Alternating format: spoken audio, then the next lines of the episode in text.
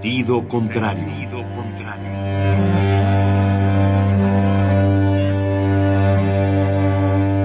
El Museo Universitario del Chopo presenta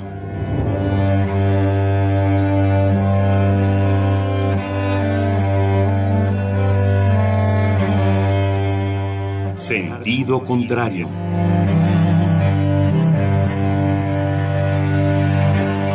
Una emisión de Marcelino Perelló. Producida para Radio UNAM, con la participación de Javier Platas.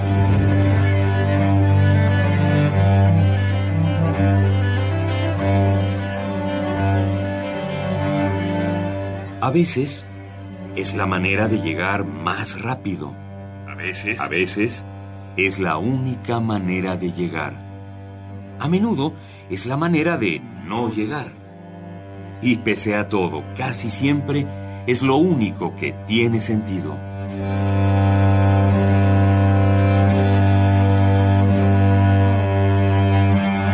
Sentido contrario. Sentido contrario.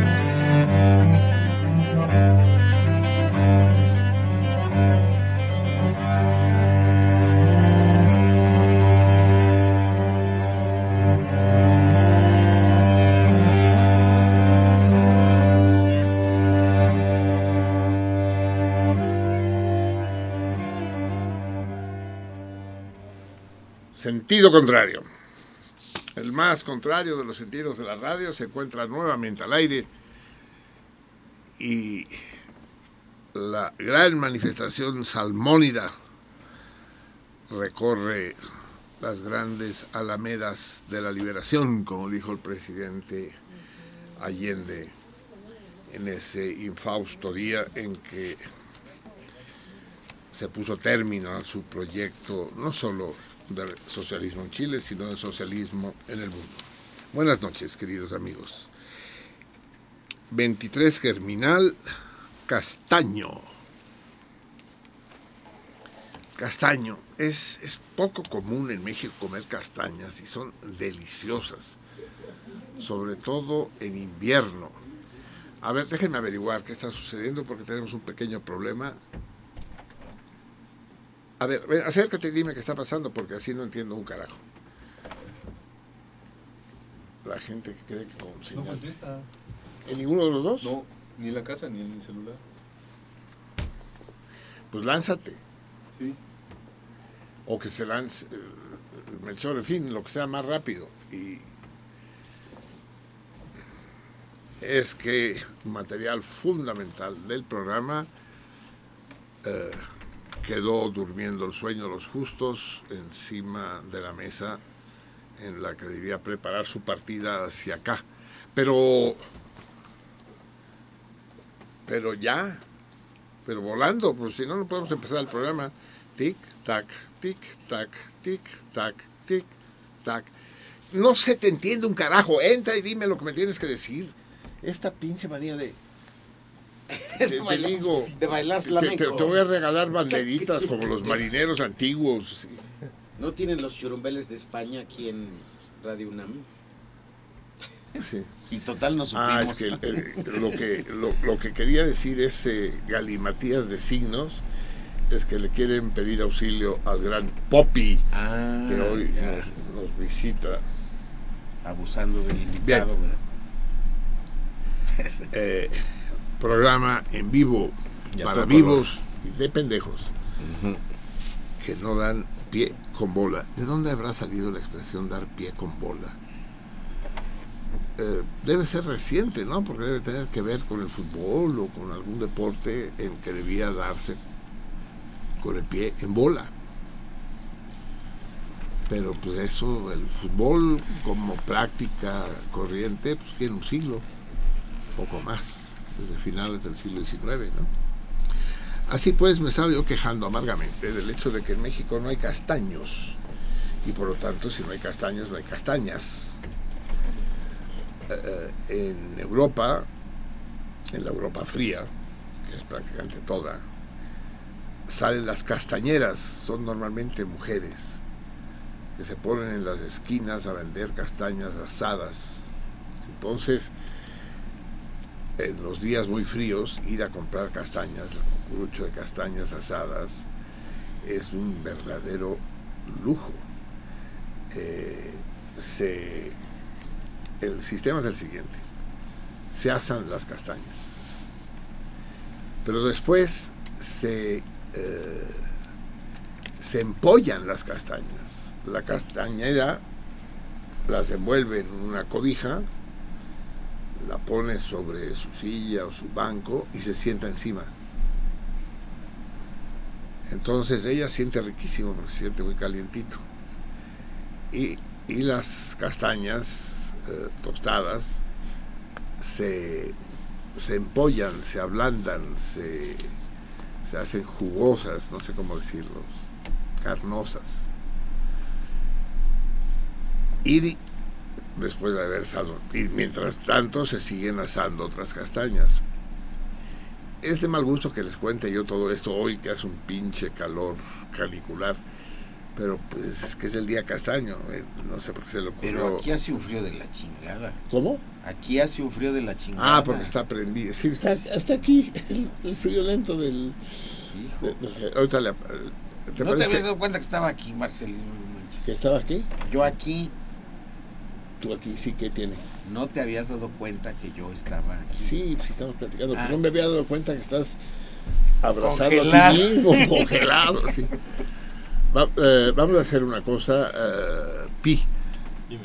Vamos a ir prendiendo y apagando Sí, esa. eh, intermitentemente. Sí, apágalo un momento. Porque Qué bueno que traje la chamarra. sí saben el chiste del friolento. No. Se muere el friolento, ¿no? Y llega temblando al registro del infierno. ¿no? Bu- bu- bu- bu- bu- Buenas, noches. ¿Qué, ¿Qué tiene? ¿Está nervioso? ¿Da miedo? Sí. Normalmente a los mortales les da miedo llegar al averno. Dice, no, no, no, no, no. Lo que tengo, lo que tengo es frío, tengo un frío. Soy muy friolento, soy muy friolento. Friolentito, friolentito, sí. A ver, Belcebú 17. El, el se- el señor a la parrilla, por favor. Bien hecho por los dos lados. Friolentito. Ahorita se te quita el frío. Dice, pues muchas gracias, señor diablo. Y, y lo, llevan a la parrilla y está encima de la parrilla ahí tostándose y temblando. Ay, cabrón, qué puto frío. No mames, cabrón, hijo de la chica.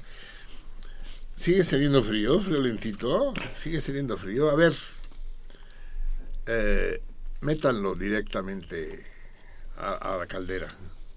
Pero, pero, pero, pero Bel, Belcebú, eso es demasiado. Es- Eso nunca hemos hecho algo así. Mételo a la caldera al friolentito, que se le quite al cabrón. Dice, bueno, es que eso somos, somos, somos infernales, pero no tanto. Pues, ¡Que lo metas a la caldera! Sí, sí, sí. Y abre la caldera, un fuego azul, el ruido de la combustión. Pues ni modo, mano, lo siento mucho, cabrón. Quién sabe qué habrás hecho en la tierra, pero te tocó caldera, cabrón. Va para adentro. Moco y cierra, dice, hijo de la chica. Dice, ya lo sacamos. El segundo, eh, espérate espérate, le vamos a dar una lección al friolentito. Ya después de unos 10 minutos dice, bueno, ya sácalo, ya sácalo, ya. Que no, tampoco exageremos. Pues abre la puerta de la caldera y se oye un grito desde dentro que dice, ¡Esa puerta!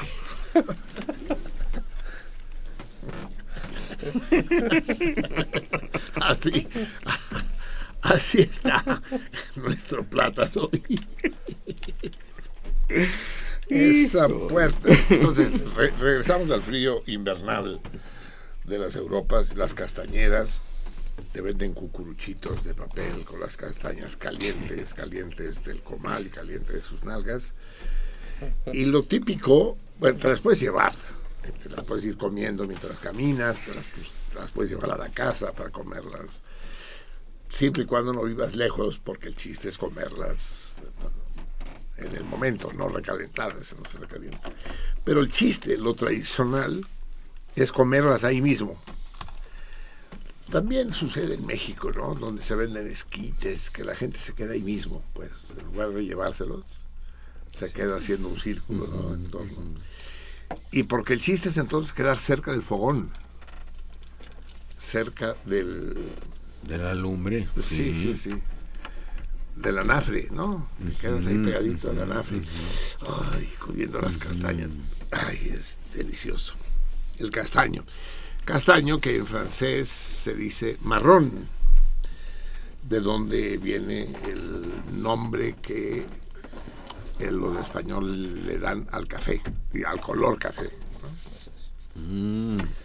Nosotros le llamamos a ese color café y ellos le llaman marrón. Supongo que algún pueblo le llamará caca y sería, sería también justo, normal y pertinente. 23, Germinal. Castaño. Bien, amigos míos.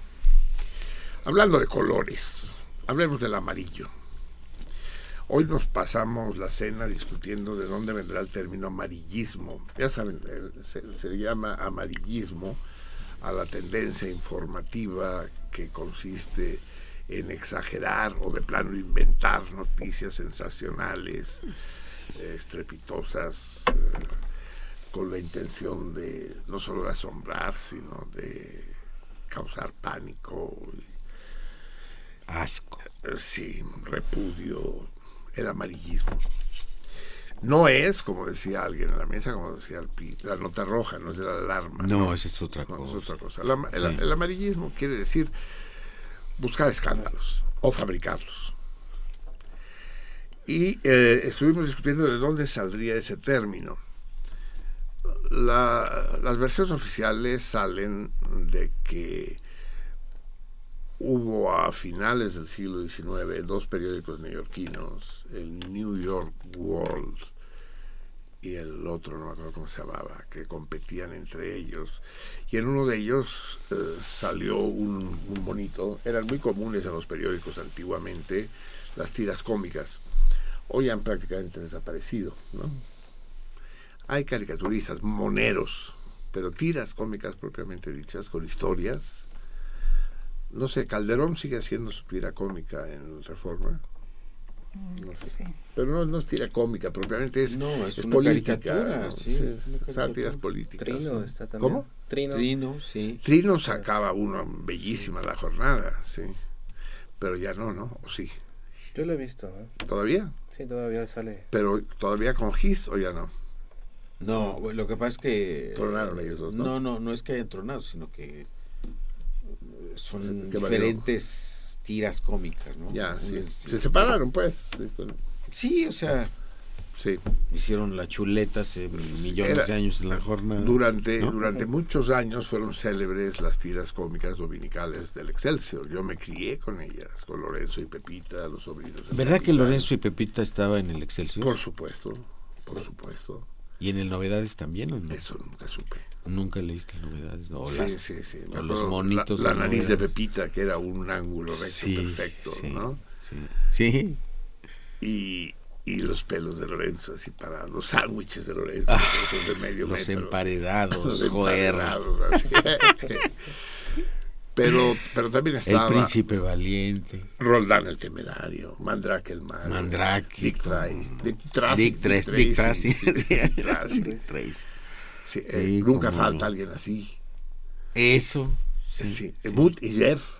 Mut y Jeff. Ah, eh, lo- los, los gemelos estos alemanes, ¿cómo se llamaban? que los, los sobrinos del capitán. ¿no? Esos, Sí. esos, esos. Los traviesos, pues, sí, Sí. sí, que siempre se andaban haciendo. Fritz. ¿y ¿Qué? Hansi Fritz? No, Hansi Fritz, no, no sí. era Hansi Sí, Fritz. algo así, sí. Bien. Pues hab- había una tira cómica de estas y había un chavito amarillo. Amarillo ahora es solo Simpson. Entonces era un chavo que iba vestido de amarillo y llevaba una túnica amarilla y los textos, lo que decía, estaba escrito en la túnica. Todavía no aparecían los globos. Sí saben lo que son los globos. El texto que va arriba con una flechita indicando qué es lo que está diciendo, ¿no? Entonces, por lo visto, no aparecían todavía los globos y el, el Yellow Kid, así le llamaban, el chavo amarillo, tenía el texto de lo que decía en su túnica. Entonces, eh, hubo un pleito de derechos y el Yellow Kid empezó a aparecer en dos periódicos distintos, el New York Post, el New York World y otro, pero dibujado por dibujantes distintos. Y algo, algo así pasó con los supermachos. ¿Se acuerdan? Los supermachos, la revista de Rius, ¿Qué pasó? que empezó a dibujar lo otro, que no era, que no era Rius. Ah, no, no. Sí. Y Rius después hizo los, Los agachados. los agachados, sí. En fin, y a esos les llamaban mm, The Yellow Kids, y después esos periódicos fueron llamando, llamados The Yellow Papers, y parece que se caracterizaron precisamente por ser escandalosos, por tener cierta proclividad al- a la histeria. Y, y entonces eh, se empezó a, decir que, que una noticia era amarilla cuando era digna de aparecer en esos periódicos poco serios. El amarillismo. Esa es la versión oficial. Sin embargo, yo sigo con una preocupación y voy a pedir a mis salmones adorados que me ayuden a resolver el dilema. Yo soy un gran lector de Aldous Huxley, es uno de los autores de mi juventud. Viejo muere el cisne, El mundo feliz, por supuesto, regreso al mundo feliz. Y en, eh, eh, en particular uno que se llama The Chrome Yellows. Chrome Yellows en inglés. Y que tradujeron al español como los escándalos de Chrome. Y desde entonces yo pensé que Yellow quería decir escándalo. No sé si lo he usado nunca y nadie me entendió, pero hoy, hoy lo estuvimos averiguando y no encontramos en ninguno de los diccionarios electrónicos esa acepción de yellow en el sentido de escándalo. ¿Qué quiere decir de Chrome Yellows? No es el torito, ¿eh? Ya, recuerden que no puede ser torito, puesto que no sé la respuesta. ¿no? No sabemos la respuesta. No sabemos, Porque esto fue ampliamente discutido. Así es, así mesa. es. Toda la cena estuvimos alrededor de los colombianos. Mm, eh, el- nuestro, nuestro queridísimo, no invitado, porque a él no hay que invitarlo, visitante, él ya desde la casa, al que les presentaré dentro de un momento, participaba y decía que sí existe tal cosa como el amarillo cromo. Lo que pasa es que cromo en inglés se escribe chrome con CH. Y el. Chrome Yellow de Huxley no lleva H. Mm. En fin. ah, eh, el, el dilema está puesto ahí. Pero ¿a qué venía la discusión? Al amarillismo, al amarillismo vigente en este país. Ahora resulta que cuando aparecen los Panama Papers se hace un gran escándalo en México y en el mundo, eh, dejando dicho que aquellos que tenían cuentas en las empresas offshore o, a través de los papeles de Panamá, de la empresa esa Mossack Fonseca, son todos delincuentes, son evasores fiscales, lavadores de dinero. Y es absolutamente falso, es perfectamente legal. Los paraísos fiscales son legales. ¿Qué es un paraíso fiscal? Es un país o ciertas regiones de ciertos países en los que suceden tres cosas. No preguntan, no responden, no cobran. No te preguntan de dónde sacaste la lana. Bienvenida, pon, déjala aquí, es una inversión. Si alguien pregunta si tienes tú una cuenta ahí, no le van a contestar, no son soplones. Y además te dan condiciones fiscales muy favorables, en algunos casos incluso exención total de impuestos para empresas extranjeras.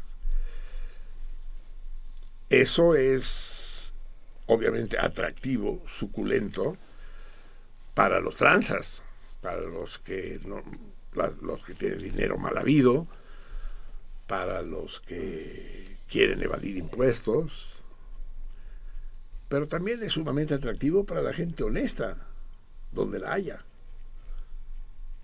Es decir, si, si- si me aceptan los 400 pesos que tengo en este momento, gracias Aaron en, en mi cartera, pues sí, lo voy a invertir ahí, chinga. No, 200 nada más.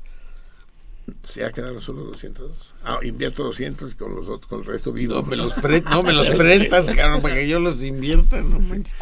Entonces, eh, señora Carmen Aristegui, señor eh, Proceso, dejen de estar espuma- espumeando por la boca y sacando fuego por, por los colmillos. Dejen de estar espumeando. No hay ningún delito.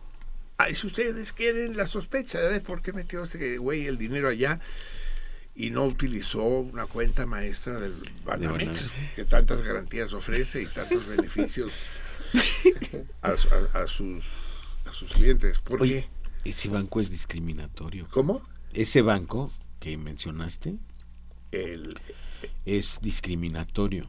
Discrimina. ¿No acepta pues. cuentas de negros? ¿A quién discrimina? Al que no es cliente. Es cierto, te, forman dos colas, es gacho eso, ¿no? Vas a hacer una operación, dices, ¿es usted cliente? No, al fondo, de pie. Sí. Por eso te puedes sentar Exacto. si eres cliente, cabrón. Son Sí. varios, ¿eh? No nada más. Yo nada más conozco ese. Son varios, ¿eh? ¿Sí? Sí. ¿Sí? Que tienen esa práctica. Ah, o sí, sea, ¿ya pues, es común pues. entonces en todos los bancos? Sí. No, es que En no puede varios. ser. Es, Pues es que no sí, puede ser, Marcelino. efectivamente no puede ser. sí. No, debe- no debería poder ser. Eh, bien. eh, entonces, de momento, de momento, ni, sí, ni, ni la empresa IGA, ni Messi, ni Putin, ni, han, han- sido juzgados ni indiciados, como se dice, por delito alguno. Si fueran verdad, que tampoco estamos de ello seguros, los documentos de Panamá, documentos de Panamá, no, no papeles de Pa- Panamá, imbéciles, aprendan a traducir paper, en inglés no quiere decir papel, no solo quiere decir papel. Los científicos publicamos papers, bueno, los científicos publican papers. ah, publiqué un paper en tal revista, y así. Pero no, no puede decir que publicó un papel, cabrón. Publicó un trabajo, publicó un estudio, publicó un documento. Son los documentos de Panamá. Eh, son honestos, o sea, es muy probable que quienes tengan cuentas de estas en lugares extraños, en las Islas Caimán y demás, sean tranzas, es muy probable. Pero también es muy probable que la Corporación Internacional de Periodistas Independientes, de la que forman parte la señora Aristegui y el señor Proceso, también sean tranzas. O sea, ¿quién, ¿quién tiene el sello de garantía en la frente de que no, este sí es, este es la neta? ¿Quién sabe, cabrón? ¿Quién está detrás de quién? Es decir, en todo caso, lo que es seguro es que la señora Aristegui y el señor Proceso son amarillistas. De escándalo en escándalo hasta la victoria final. ¡Ah! ¡Oh! ¡Oh! ¡Ah! ¡Y! ¡Oh! Así, así. le- lle- Llevan años así. Proceso así nació. Y así, desde el tiempo de Don Julio. Y sigue así. Carmen no. Carmen fue una gran periodista. Fue muy seria, muy, muy cortante. Pero algo pasó.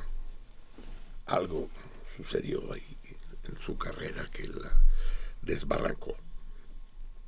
En particular la intervención, bueno, su separación de la dupla profesional que formaba con Javier Solórzano por un lado, la aparición de este personaje siniestro llamado Andrés Manuel López Obrador y la histeria que generó. Gran parte de las malas vibras que se eh, viven en este país son responsabilidad de ese cabrón. Haciendo acusaciones, eh, mentando la madre a Peña Nieto por la compra del avión presidencial. Pero ¿por qué, qué- qué- qué- ¿Cómo se puede permitir esos lujos? Pero si no se los está permitiendo él, ese avión no se lo va a llevar al patio de su casa cuando cese de ser presidente, cabrón. Pero además no lo pidió él, lo pidió ¿Eh? Calderón. Así es. Sí, es que ya desde Calderón O sea- ya lo encargaron. Sí, es- yo- yo supongo que es lógico que los gobiernos de los países, aunque sean paraísos fiscales, pues tienen aviones. ¿no? Y- y- y creo que, que el, único que no tiene es el Vaticano. El pobre Papa tuvo que venirse en clase turista ahí en, Al Italia. al Italia. Pero por supuesto que es la mala vibra, la mala leche, ¿no? La bilis negra. Ah. La atrabilis. Atrabilis quiere decir eso. Bilis negra. Por eso las actitudes atrabiliarias son esas, las que dicta la rabia, pero la rabia agacha, la rabia enfermiza. En fin, todo eso era para decir que sí hay amarillistas en México, obviamente. Aristegui Noticias, la revista Proceso, y otros más, un chingo de periodicuchos que están en, en, la red, eh, que tú dices, ay, no más. Sin embargo, ¿no? Dios me libre. El sendero del peje, ya ni se diga. y, y, y- y sí, es, eh, lo, lo te- lo terrible es que en una sociedad culta, una, sociedad informada, el amarillismo no tiene gran éxito. Porque la gente ya los tiene etiquetados, ya los tiene.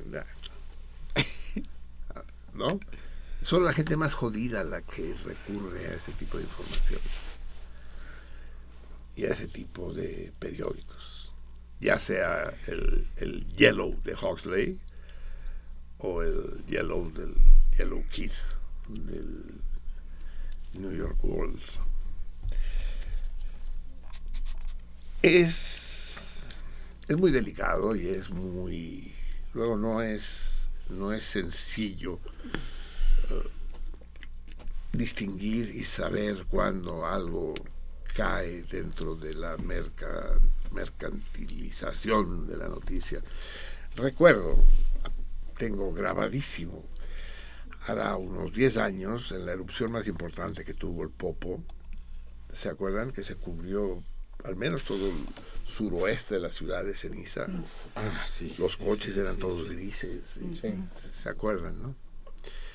Entonces Televisa estaba haciendo transmisiones especiales y, y, de- y en ese momento mandamos cámaras y micrófonos al pueblo de, de Atlacumaya, el más cercano al cráter del volcán, para ver cómo está la situación.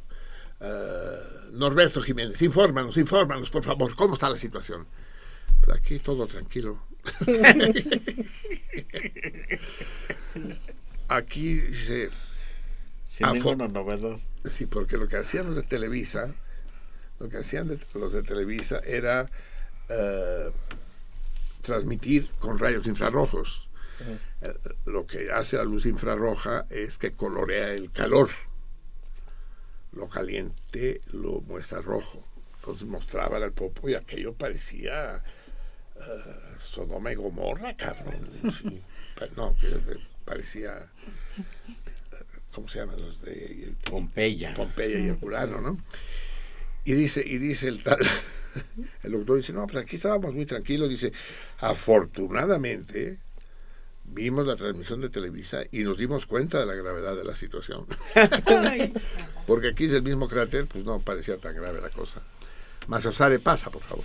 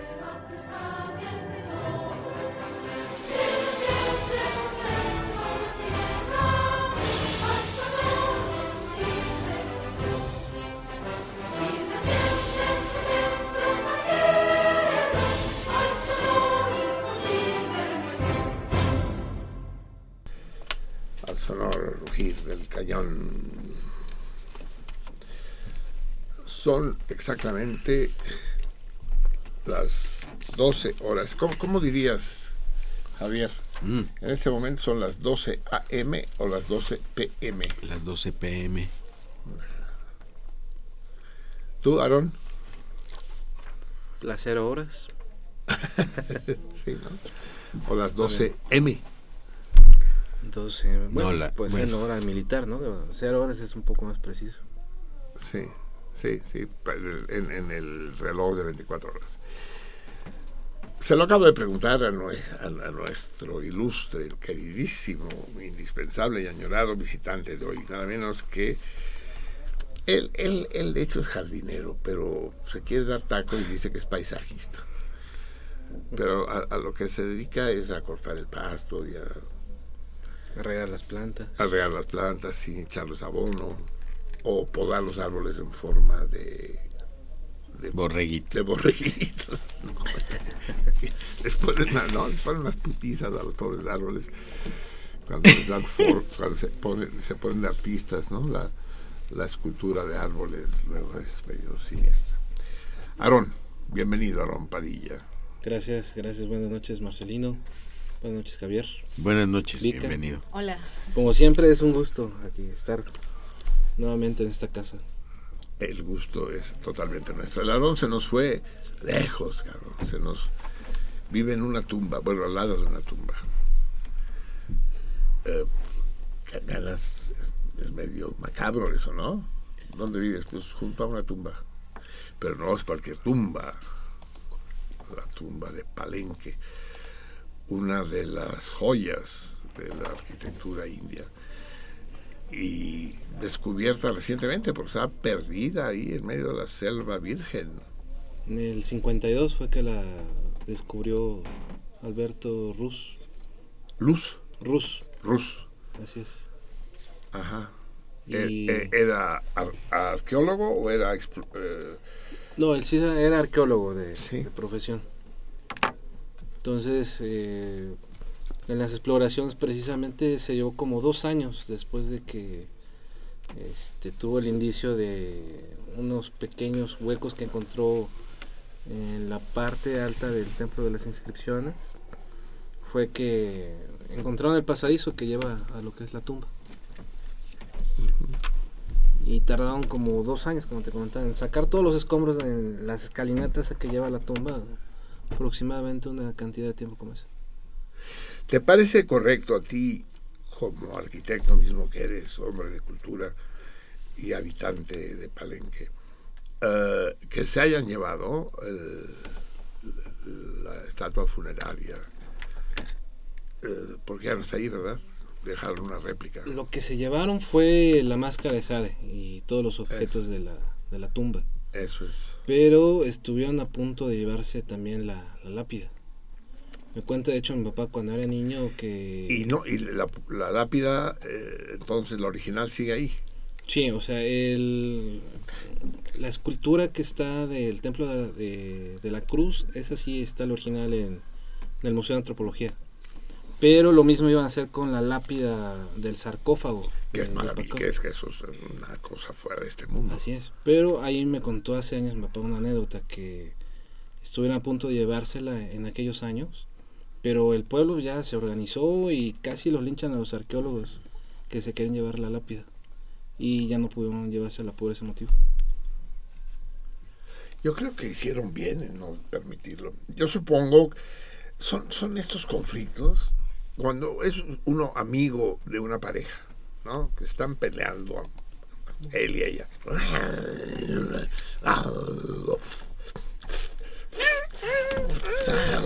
Sí. Entonces uno quiere poner las bases, ¿no? Es muy fácil cuando, cuando te das cuenta que uno tiene razón y el otro no. Fíjense que usé los dos masculinos para no herir susceptibilidades. Eh, entonces, pues convences al que crees que no tiene razón. Ay, productor, mira, te voy a hacer una estatua a, los, a la eficiencia de los productores. Eh, entonces, cuando uno tiene razón y otro no, uno toma partido, ¿no? Es fácil. Pero ¿qué sucede cuando los dos tienen razón? ahí sí está de la chingada.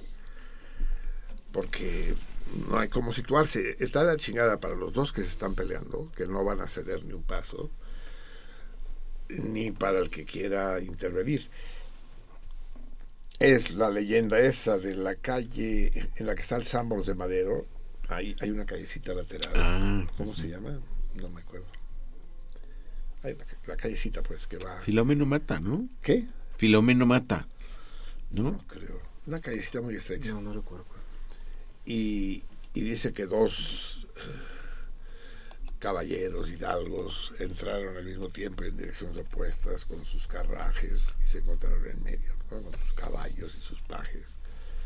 Entonces el uno le dijo al otro, sírvase usted retroceder y dejarme libre el paso. Y el otro, paréceme señor que quien debe retroceder aquí sois vos y se estuvieron ahí creo que cuatro días los cabrones sin que nadie quisiera moverse. Quién sabe cómo le hicieron para conseguir que... Creo que retrocedieron los dos. ¿no? Sí, así fue. O una chingadera así. Entonces, eh, eh, en, en- en tales situaciones en que ambos tienen razón, es muy difícil pronunciarse. En el caso de la lápida de Palenque o de las pinturas románicas del Pirineo catalán, que finalmente sí fueron despegadas de la pared, esa madre que les permite quitar una pintura, un fresco pues en la pared, lo quitan y se lo llevan, cabrón. Lo mismo hicieron en el Partenón. ¿Sí? Llevan pedazos del friso, precisamente, que está en el Museo Británico. Mm. De hecho, Grecia ha pedido recientemente que se repatrien esos, esos frisos. y con razón. El argumento que se dio en Cataluña, y supongo que es un poco lo mismo que se dio en México, y no sé si los ingleses son pura, pu- pura ya, es que para que se conserven Es necesario que tengan unas condiciones de luminosidad, de temperatura y humedad adecuadas que no tendrían en el lugar natural, no tendrían en, en medio de la de la selva. Por ejemplo, las cuevas de Altamira en España llevan tres años cerradas. Sí recuerdan, ¿no? Eso- Sí. eso- esos toros magníficos pintados. Porque si entra la gente los estropea. Porque la gente tiene la mala costumbre de respirar. Les están haciendo prácticas de buceo para que, pues, para que sepan dejar de respirar tres minutos del tiempo necesario para entrar y volver a salir. Pero, pero ¿de qué sirven esas pinches, esas pinches pinturas si nadie las puede ver, pues? ¿No? El- los frescos románicos que están en el Museo de Arte Nacional de Cataluña sí se pueden ver, pero están fuera de contexto, están fuera de lugar, están, Exacto. lo de Palenque tiene que ser visto ahí en medio de la jungla. Bueno, ahorita la jungla es más bien de turistas que de hierbas, pero ese es su lugar, ahí pertenece, pues. Y, cla- y claro que acabará desapareciendo, obvio, todo acabará desapareciendo. O sea, la eternidad no existe, amigos míos, no existe. ¿eh? No solo no existe la eternidad, sino que no existe nada, por lo tanto, eterno. Y acabará, pues, sí todo sic transit gloria mundi y también sic transit piatra mundi sic transit fresca mundi o sea todo se, se desvanece ¿no? déjenme hacerles una traducción improvisada de un verso rumano maravilloso Eh, en rumano suena muy, se los digo en rumano no, primero en español para que sepan qué dice y luego se los traduzco al rumano. Dice, Vatrinis pun ca apa trece și că pietrele rămân, dar jocul altfel se petrece pe scoarța globului bătrân. Că piatră cât ar fi de tare se măcină și trece stând și peste tristă măcinare doar apele rămân curgând. Y ahora se chingan porque no se los voy a traducir. No, lo malo es que al traducirlo pues ya perdió, no sé si se escuchó la musicalidad, ¿no? Por supuesto. Los viejos dicen, acostumbran los viejos a decir que el agua pasa y que las piedras se quedan. Pero el juego sobre la corteza de este viejo globo es distinto. Pues las piedras, por duras que sean, se pulverizan y pasan, quedándose. Y sobre la triste pulverización, solo las aguas permanecen, pasando. ¿No?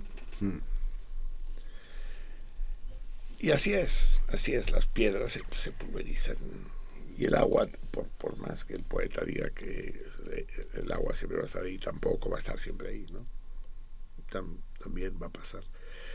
Entonces, por la cara que ponías, Aarón, me parece que tú también eres partidario, si tenemos, se, se, se, oyó un dejo de emoción en tu voz, dice, el pueblo se opuso a que se la llevaran.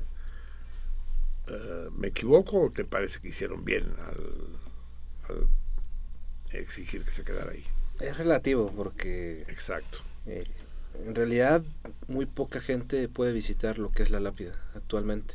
Está cerrado también. Así es, hace 20 años podías acceder y bajar la escalinata y podías apreciar lo que es la, la lápida del sarcófago en sitio, in situ.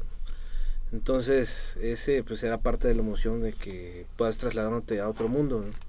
tal cual al inframundo. A, a, a otro, a, a, otro mundo en más de un sentido, así es. Así es.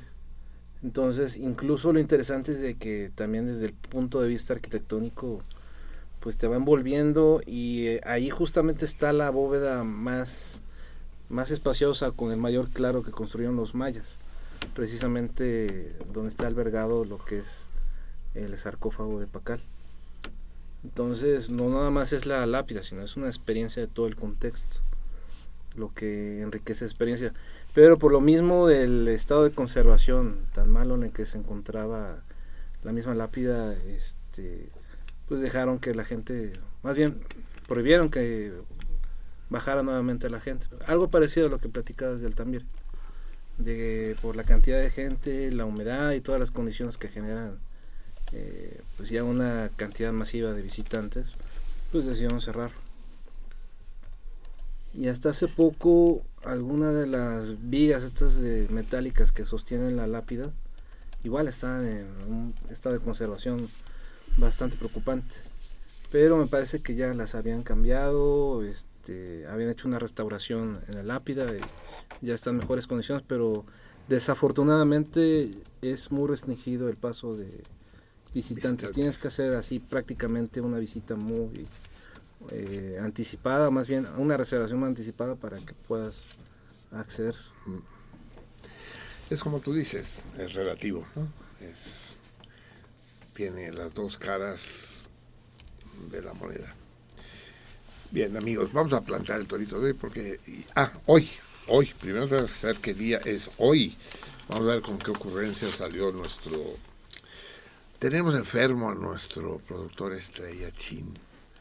El tiburón se ha de haber comido algún salmón echado a perder. Y ya está enfermo ahí con. Ya se debe haber dormido. Con los cólicos. No, dijo que le habláramos al terminar el programa. Cólicos que esperemos que sean digestivos y no menstruales, porque entonces sí ya entraríamos en otro tipo de problemática. Sí. Uh, ya empezó. Ataca, ataca de nuevo, de nuevo nuestro productor 133. Resulta que ahora estamos en el 24 germinal Roqueta. Chingada madre. Pero no puede averiguar 133 lo que es una roqueta. Es un tipo de lechuga. ¿Es un qué? Un tipo de lechuga. Creo que es el nombre en francés roquette y en inglés roquette eh, de la arúgula. Pero no me creas, mejor busquémoslo en el... Caliente, caliente, caliente, caliente. Fíjate, creo que tienes razón. Dice roquet, roqueta. ¿Roqueta no es de donde se tiran los clavadistas? La roqueta no, en la Acapulco. quebrada, ¿no? Sí. no, hay una playa que es la roqueta. Y, sí. Sí, de hecho en Acapulco está la roqueta. Pero no se tiran los clavadistas. No, No, es lo una isla. ¿no? Sí, Es una isla, es una isla. Dice Roqueta. Entonces, para que sepamos todo lo que las definiciones que consigue este. Eruca vesicaria, oruga, ruca, rúcula o roqueta. Arúgula. Arúgula, sí. Pero, no pero es lo único que no dice. La arúgula es, sí, una, una especie de lechuga ácida riquísima, Así es. Es una planta anual. Sí, solo se puede comer una vez al año, quiere decir. Dice, ¿tú qué prefieres, el coito oral o el coito anal? Y dice, pues ni uno ni otro, cabrón. Dice, coger una vez por hora no lo resistiría yo, cabrón. Pero una vez al año, puta, no mames, cabrón, es demasiado. Las carcajadas. ¿Y qué dice? ¿Te lo leo mejor? ¿Qué? No, sí, porque no veo. Di. Que es una hortaliza perteneciente a la familia de las coles, o de los coles, dice aquí. Es una No, planta muy parecida coles. al berro. Tiene un sabor fuerte y ligeramente picante de color verde amarillento o rojizo. Las hojas y los tallos son sus partes comestibles. Pero La ¿cómo se llama? Ro- rúcula. Arúgula, sí, es la arúgula. Y no es igual que arúgula, yo creo que sí. eh. Es de, las, de la familia sí. de las crucíferas. Puta. Sí, porque dice rúcula, arúgula, rucola, roqueta. Ah, pues ahí está, arúgula, pues sí. Sí, porque si vas al súper y pides, deme tres roquetas, te van a decir aquello. Bueno, flores en primavera, ya es lo que saben ustedes, o sea que si quieren un ramo de roquetas es el momento. Bien, amigos míos, eh, el torito de hoy quedamos. Vamos a ver qué torito les planteo yo. Este torito que voy a plantear se lo debo a nuestro gran amigo Praxedis Razo, con el que vamos a iniciar, que, que se va a incorporar a nuestro grupo para participar en el Cine Club, que iniciamos este viernes. No se les pase por alto, amigos cinéfilos. Este viernes a las 8 de la noche, en el Orfeo Catalá, en el restaurante El Rebost, Marsella 45, entre Nápoles y Dinamarca, a una cuadra de Avenida Chapultepec y a dos cuadras de Niza. Está el Orfeo Catalá, un toldo rojo. Y ahí en el fondo está el salón íntimo del Rebost, donde vamos a tener el cine club en un ambiente muy especial. El cine club no van a ser butacas de cine sentados, los cines como una escuela, sino que vamos a estar sentados a la mesa, vamos a poder consumir. Eh, después de una discusión encendida decidimos que fumar no, porque como va a estar todo cerrado, eh, y habrá gente a la que le moleste el humo, así son, así son los tiempos que vivimos. Yo soy muy delicadito. Así es. En- Pensamos en la posibilidad de alquilar máscaras de gases en la entrada para los que les moleste el humo, pero, pero al final renunciamos. Pero sí vamos a poder comer eh, sus aceitunitas, su quesito, si quieren un plato más formal, sus pulpos a la gallega, mientras ven la película. Va a haber un- una presentación de la película antes, una introducción, se va a ver la película y eh, al final va a haber un debate acerca de la película misma y de las implicaciones de todo tipo, sociales, culturales, que, que el film induzca. Eh, la primera película con la que empezamos es If, esta obra maestra, esta obra emblemática eh, que habla un poco de del espíritu libertario y rebelde que presidió la década de los 60. La película es del 68 precisamente, dirigida por Lindsay Anderson, que tiene muchas otras películas memorables, El Hospital Britannia, Quisiera que estuvieras aquí, Un hombre con suerte, en fin, varias. Y, el actor es nada menos que eh, Malcolm McDowell. Él le debe su fortuna a If. Es la primera actuación de McDowell. Es, la primera actuación de McDowell y además es el papel estelar, es la estrella indiscutible de la película. Y cautivó tanto a Kubrick, Stanley, lo cautivó tanto que dice, a ese güey yo lo quiero, lo necesito. Y construyó la película Naranja Mecánica para él, para Malcolm McDowell, más que para, Mac, para Malcolm McDowell, para el personaje que McDowell interpreta en If. De hecho, el personaje es el mismo. La historia es distinta, pero el personaje es el mismo, el de If y el de Naranja Mecánica. En fin, es todo un hito en la historia del cine y en la historia de eh, la cultura del siglo XX. If. Conseguimos una copia preciosa, de alta definición y muy bien subtitulada, así que lástima que está subtitulada en rumano. Pero aquellos que tengan problemas, yo voy a ir de mesa en mesa explicándoles de qué va la cosa. Entonces, eh, ya lo saben, el viernes a las 8 de la noche, Marsella 45, la entrada cuesta 15 pesos y lo que ustedes quieran consumir ahí ya corre por su cuenta. La siguiente película, el martes siguiente, va a ser... El viernes. El viernes, perdón, el viernes siguiente va a ser La Fórmula Secreta, otra película emblemática, la mejor película mexicana, según yo. Y ahí el debate lo va a sostener y la sesión la va a presidir el, pro, el, propio Praxis Razo. Pro, probablemente el hombre que más sabe de cine en este momento en México. Después de Nelson Carro, tal vez. Eh, voy a amarrar navajas entre Nelson Carro y Praxis Razo. Sí. El torito, pues, se lo debo a Praxis Razo, que es el que me lo planteó. Ya lo verifiqué en algún rincón de esa gran ciudad para que se empute para que se empute César Berlanga y todos los provincianos va sobre Chilangolandia. En algún rincón de esta torturada urbe hay una estatua que es una cabeza de chimpancé. Una gran cabeza de chimpancé. No hay ninguna explicación ninguna placa. Ahí está la cabeza de chimpancé no se sabe si hace alusión al presidente Díaz Ordaz, y no se sabe. Ahí está, la cabeza de chimpancé. Díganme, cultos, perspicaces y nunca bien ponderados salmones, ¿en dónde se encuentra esa estatua con la cabeza de chimpancé en la Ciudad de México? No es, no es ningún lugar estrambótico, ¿eh? no hay que irse a las ciudades perdidas de los alrededores. No, no, no. Es bien céntrica la pinche cabeza de chimpancé díganme dónde están y gánense el premio que es nada menos que para. Rebost. Ah, pues precisamente para el rebost, una comida, cena para dos personas en el a la carta en el rebost.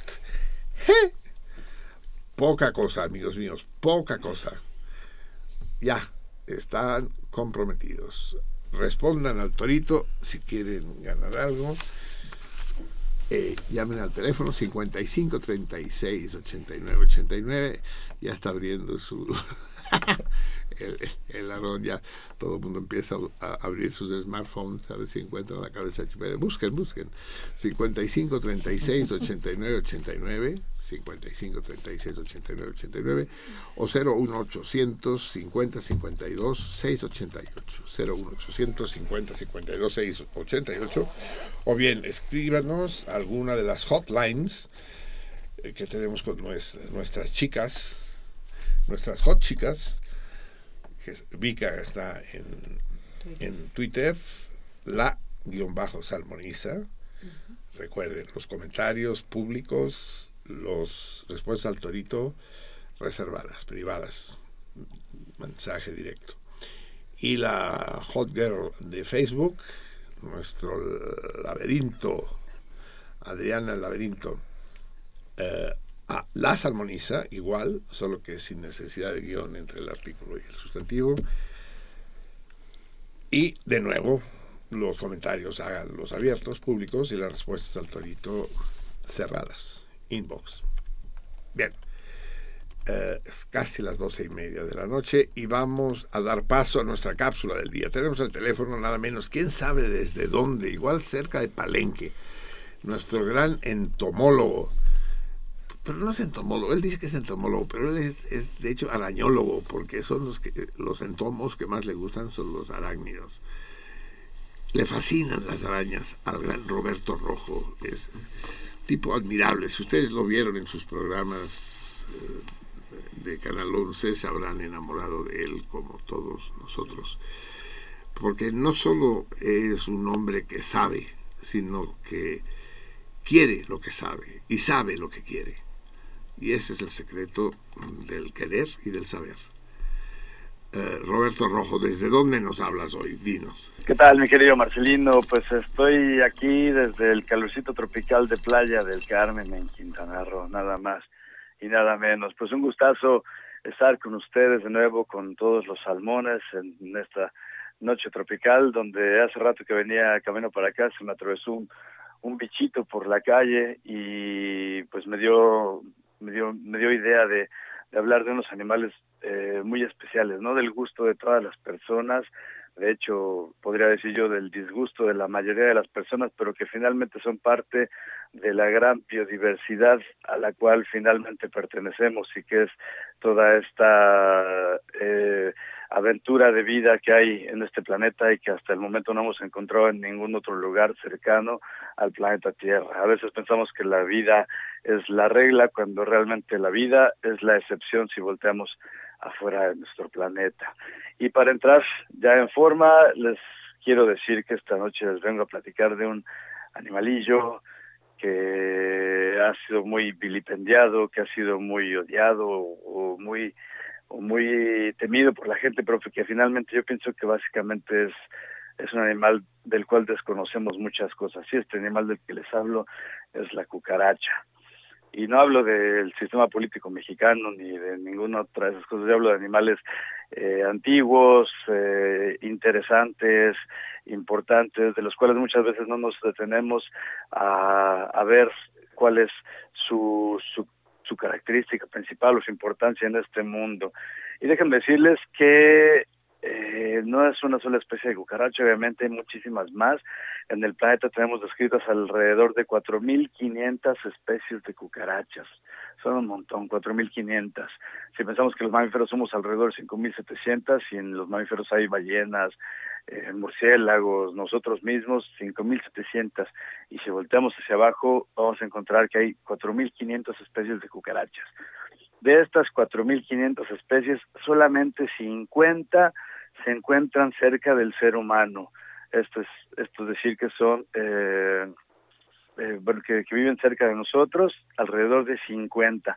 De estas 50, únicamente 5 son las que vamos a encontrar por todos lados y por todo el mundo y son las que consideramos plaga. Vamos a contar 5 especies de más de 4.500 y por esas 5 no queremos a las cucarachas para mí estas cinco especies es como si fueran árboles que tenemos enfrente y que no nos dejan ver la biodiversidad que hay detrás de ellos. Y estas cinco especies de cucarachas que son la plaga a las cuales le tenemos miedo y que por favor no le cambien de estación ni nada cuando estamos hablando de estos animales, vamos a enfrentar nuestros miedos y nuestros nuestros ascos y nuestros horrores y vamos a hablar un poquito de ellas. De estas cinco especies que viven a nuestro alrededor, pues en realidad sí son plaga, pero tenemos que saber por qué son plaga. Nosotros les damos hogar, alimento e incluso protección, porque muchas veces matamos a las arañas y a las lagartijillas que andan por ahí y otros animales que fácilmente podrían ser grandes depredadores de las cucarachas. Y pues básicamente le estamos brindando seguridad, además de que le damos nuestra casa, que simula ser una cueva, que es el entorno natural de la mayoría de estos bichos, y también les damos alimento. A veces pensamos que la casa está completamente limpia, pero con que dejemos una moronita por ahí tirada, pues imagínense el tamaño de una cucaracha y encontrarse una moronita de algo, es como si encontrara una hamburguesa gigantesca y pues tiene comida. Bueno, eh, déjenme decirles un par de mitos de estos animales. Se dice que la, las cucarachas podrían sobrevivir a, la, a un holocausto nuclear, y bueno, en parte es cierto. Las cucarachas y los de la Ciudad de México, los extrefeños, creo que podremos sobrevivir a un montón de cosas. Pero bueno, en cuestión de las cucarachas, la radiación que ellas pueden soportar 10 o 15 veces más que nosotros, en efecto, eh, solamente influye en el cuerpo de estos animales cuando sus células están dividiéndose y esto no sucede todo el tiempo. Solamente cuando una cucaracha o un insecto va a cambiar de piel, ahí en ese momento es cuando la radiación les va a afectar más. Entonces, y, no todas lo hacen al mismo tiempo. Entonces, si llegara una onda radioactiva, mataría algunas de ellas, pero muchas otras sobrevivirían, puesto que sus células no están dividiéndose en ese momento. Es decir, que por lo menos de entrada, muchas de ellas sí sobrevivirían a una gran radiación nuclear. Luego también muchas personas a veces me dicen, oye, Roberto, es que vi una cucaracha blanca, una cucaracha albina rarísima. Eso es muy interesante. Las cucarachas, como todos los artrópodos, tienen que cambiar de piel para crecer y en este caso las cucarachas cuando cambian de piel, un proceso que se conoce como ectisis, eh, se salen de su antigua armadura, que es su exoesqueleto, y en ese momento son blancas como la nieve, y ahí es cuando la gente las ve y dice, wow, vi una cucaracha albina, pero en realidad es que su cutícula no se ha endurecido lo suficiente, ni ha tomado el color particular y característico de estos animales. También nos sentan récords. Si los hemos visto correr rápidamente por nuestras casas, eso es muy interesante si lo vemos en su escala real. Una cucaracha de casa, de las grandotas, que se llama Periplaneta Americana, es capaz de correr a una velocidad que si estuviera en nuestra dimensión humana, eh, podría correr a 320 kilómetros por hora si fuera del tamaño de un ser humano. Y bueno, aunque eso aterra a muchas personas, pues nos está hablando de uno de los animales más veloces del reino animal. Y casi para terminar, eh, la pregunta de muchas amas de casa, de muchas personas, ¿cómo me deshago de las cucarachas? Bueno, pues la principal receta es mantener una casa limpia, una casa pulcra, eh, donde no dejemos restos de comida por ningún lado y normalmente ese será un buen método para alejar a estos animales. Otro, pues obviamente dejar las arañitas que andan por ahí, que nos pueden salvar de estos desagradables blátidos o cucarachas. Y bueno, pues yo pensaría que más que temerles, odiarlas y todo, deberíamos ver toda esa diversidad que está detrás de ellas. Hay cucarachas que tienen luz, como las luciérnagas, hay cucarachas que se hacen bolita, como las cochinillas, hay unas cucarachas que se descubrieron hace poquito en Sudáfrica, que son del el eslabón perdido entre las cucarachas y los grillos, que son animalitos muy cercanos hay cucarachas, incluso hay una que sus crías cuando nacen se esconden debajo de las alas de la madre y ahí tienen unos agujerillos, unas, unas aberturas que embonan perfectamente con el aparato eh, bucal de la cría de la cucaracha. Estas cucarachitas se ponen en su dorso y empiezan a beber un líquido que la madre les provee. O sea que literalmente están amamantando estas cucarachas madre a sus crías. Y bueno, pues podríamos hablar muchísimo más de, de, las cucarachas. Son animales muy antiguos que cuyos em, cuyos parientes más antiguos datan del carbonífero, esto es antes que los dinosaurios, antes que un montón de cosas, son parientes muy cercanos de las termitas y las termitas son los primeros animales que inventaron la organización social, que inventaron la, la sociedad en la naturaleza y bueno, son animales increíbles y maravillosos. Y si contemplamos y sabemos toda la biodiversidad que hay en la Tierra, podemos encontrar que hay unas avispas que son depredadores naturales de las cucarachas. Y de esta manera, eh, si dejamos vivir a las demás especies y que todo siga su curso y que no nos convertamos en plagas como lo hemos estado haciendo, haciendo también otras plagas de animales, podemos vivir en paz con la naturaleza. Y ya por último, para terminar, me gustaría compartirles cómo hacer una cucaracha. Ahí les van los ingredientes. Necesitamos una parte de tequila, una parte de licor de café y en una copa de brandy se vierte un poquito de licor de café, sobre este lentamente el tequila para que los dos licores no se mezclen del todo y una vez servidos se procederá a encender la mezcla con un encendedor. Y una vez que encendimos esta mezcla de una cucaracha hecha con tequila y licor de café, le, podemos tomar con un popotito y quedar finalmente flameados como cucarachas. Muchísimas gracias Marcelo y aquí nos estaremos escuchando el próximo primer martes del siguiente mes. Un abrazo desde el Caribe, aquí Roberto Rojo.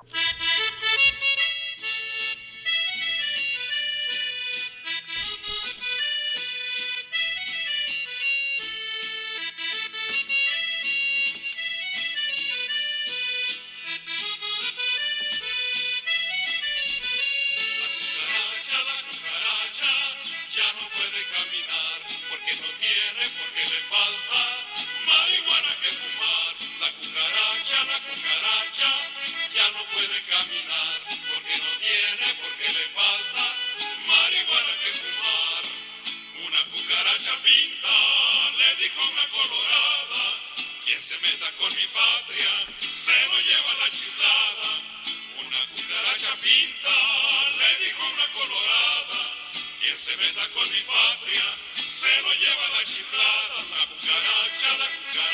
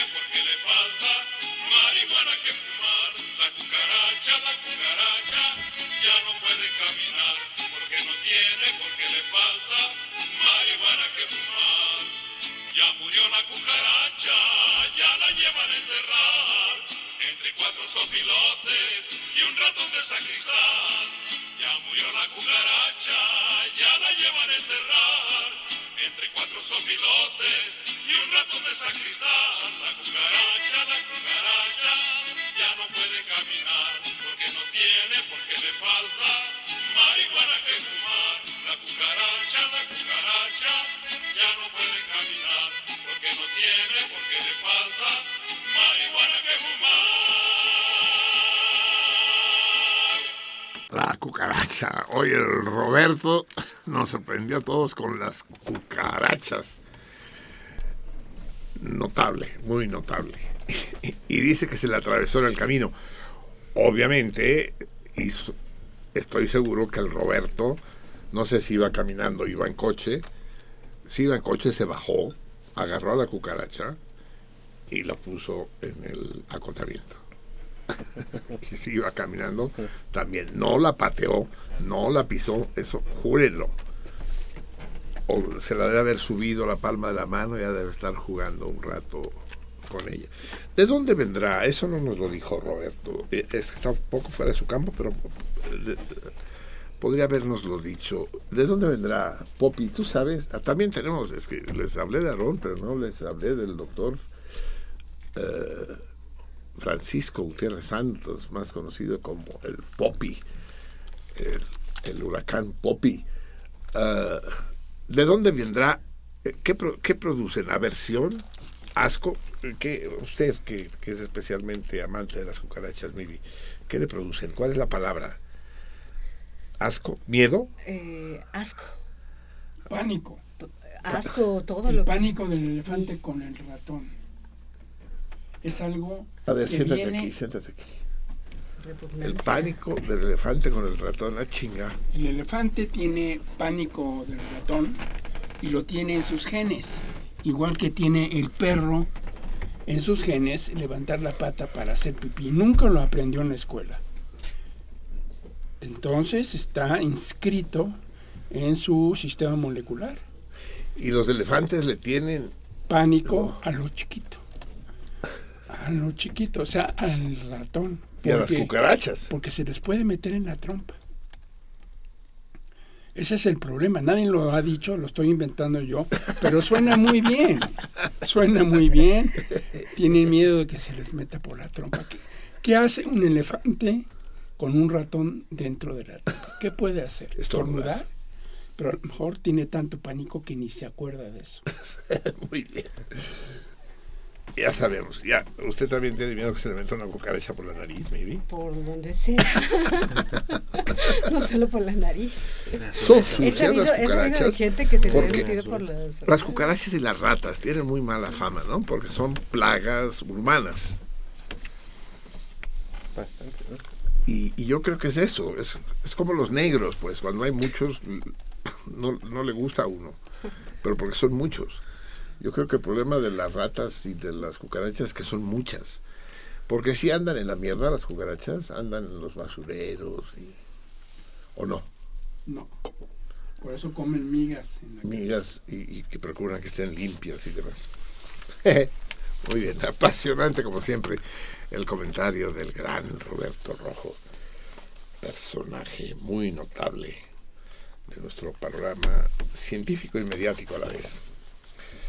Vamos a ver, vamos a continuar y hoy sí vamos a terminar, ¿sí, Xavier? Ah, correcto. Con, el, bien, sí. con el cuento Las Isabeles o de la Tentación y el Paraíso, que empezamos a leer eh, la semana pasada y que yo calculé mal y no pudimos terminarlo. Es un cuento largo, pero hermosísimo, tan hermoso, me fascinó desde el principio que no quise privarles del placer de la lectura.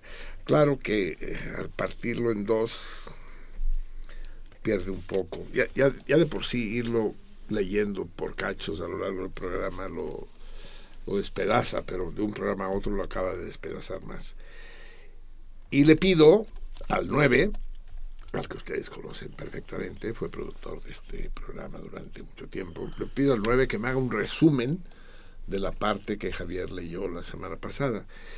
Y me hace un resumen. El 9 es una persona muy acomedida, muy formal. Y me hace un resumen que es más largo que el, que, que el cuento. Y digo, pero cabrón, esto no es un resumen, pues. Es otro cuento. Sí. Ahora yo me veo obligado a resumir el resumen para, para poder propiciar la, la lectura.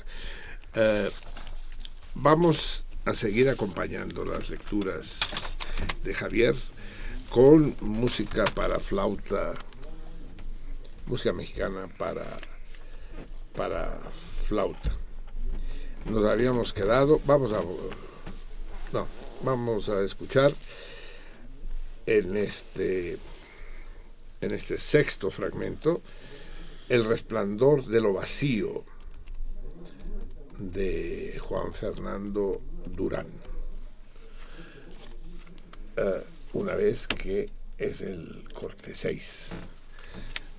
Una vez que empiece Javier a leer, déjenme pasarle los papeles, indicándole cuál es el punto en el que nos encontramos. Uno, cuatro, aquí estamos, a partir de la flecha Xavier.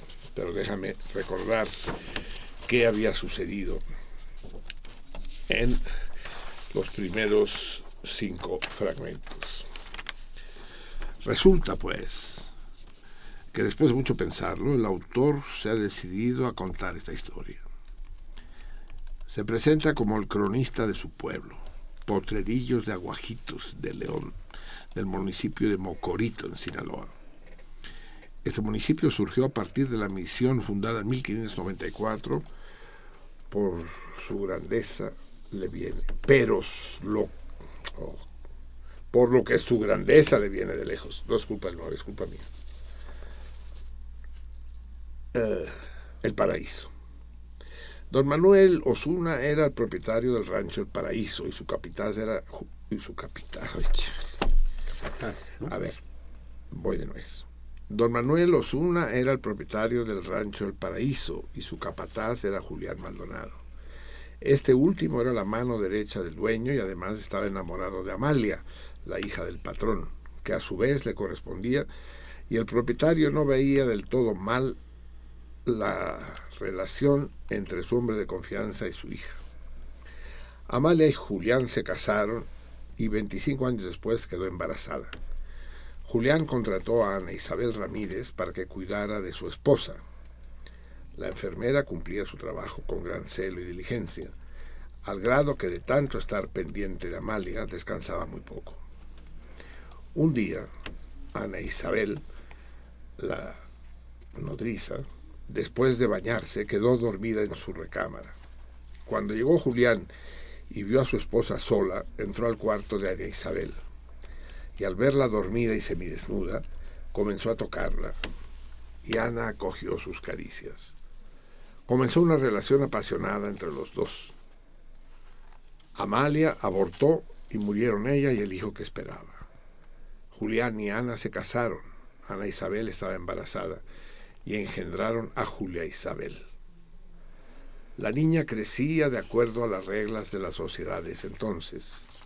Años después llegó al paraíso Ernesto Rentería, quien pidió la mano de la hija. Ernesto Rentería casó con Julia Isabel. Él era propietario del rancho La Tentación, donde trabajaban Gilberto Riveros y su hermano Ramiro.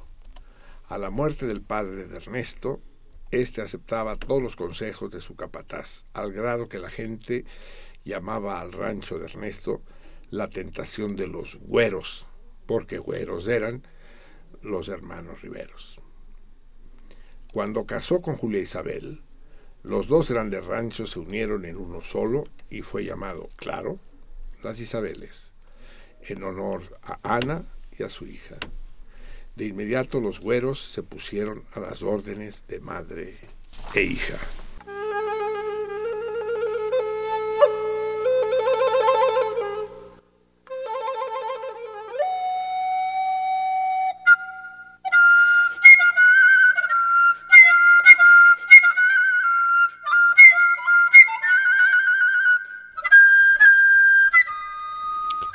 La yegua.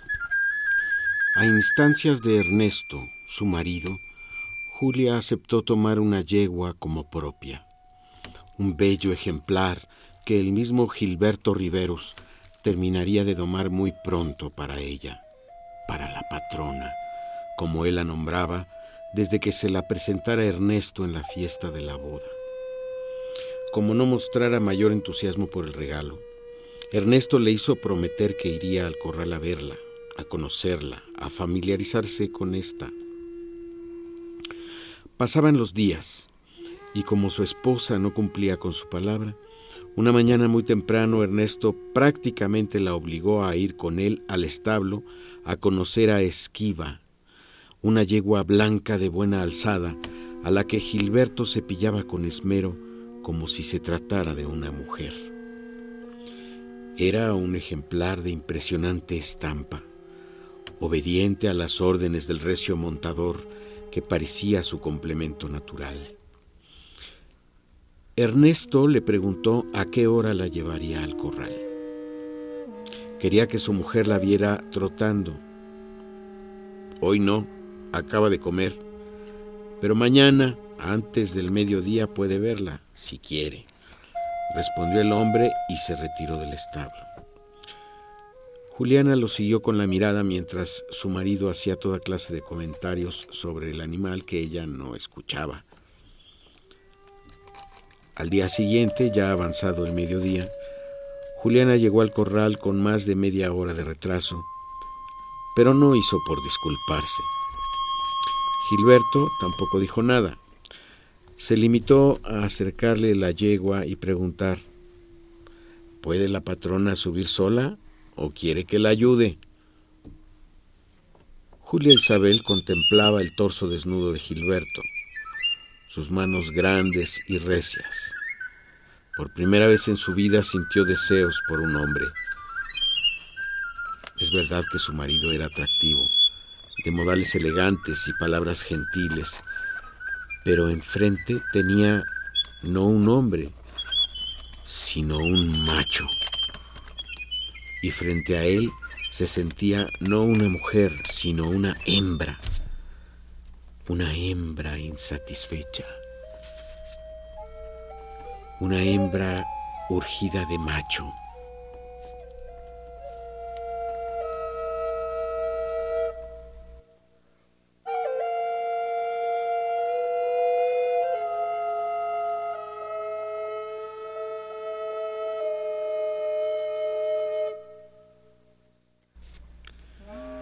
De ese macho. Cuando sus miradas se encontraron, pudo ver que los ojos del caporal brillaban de deseo, de lujuria, y optó por retirarse, sintiendo cómo esos mismos ojos seguían el cadencioso movimiento de sus caderas de hembra en celo.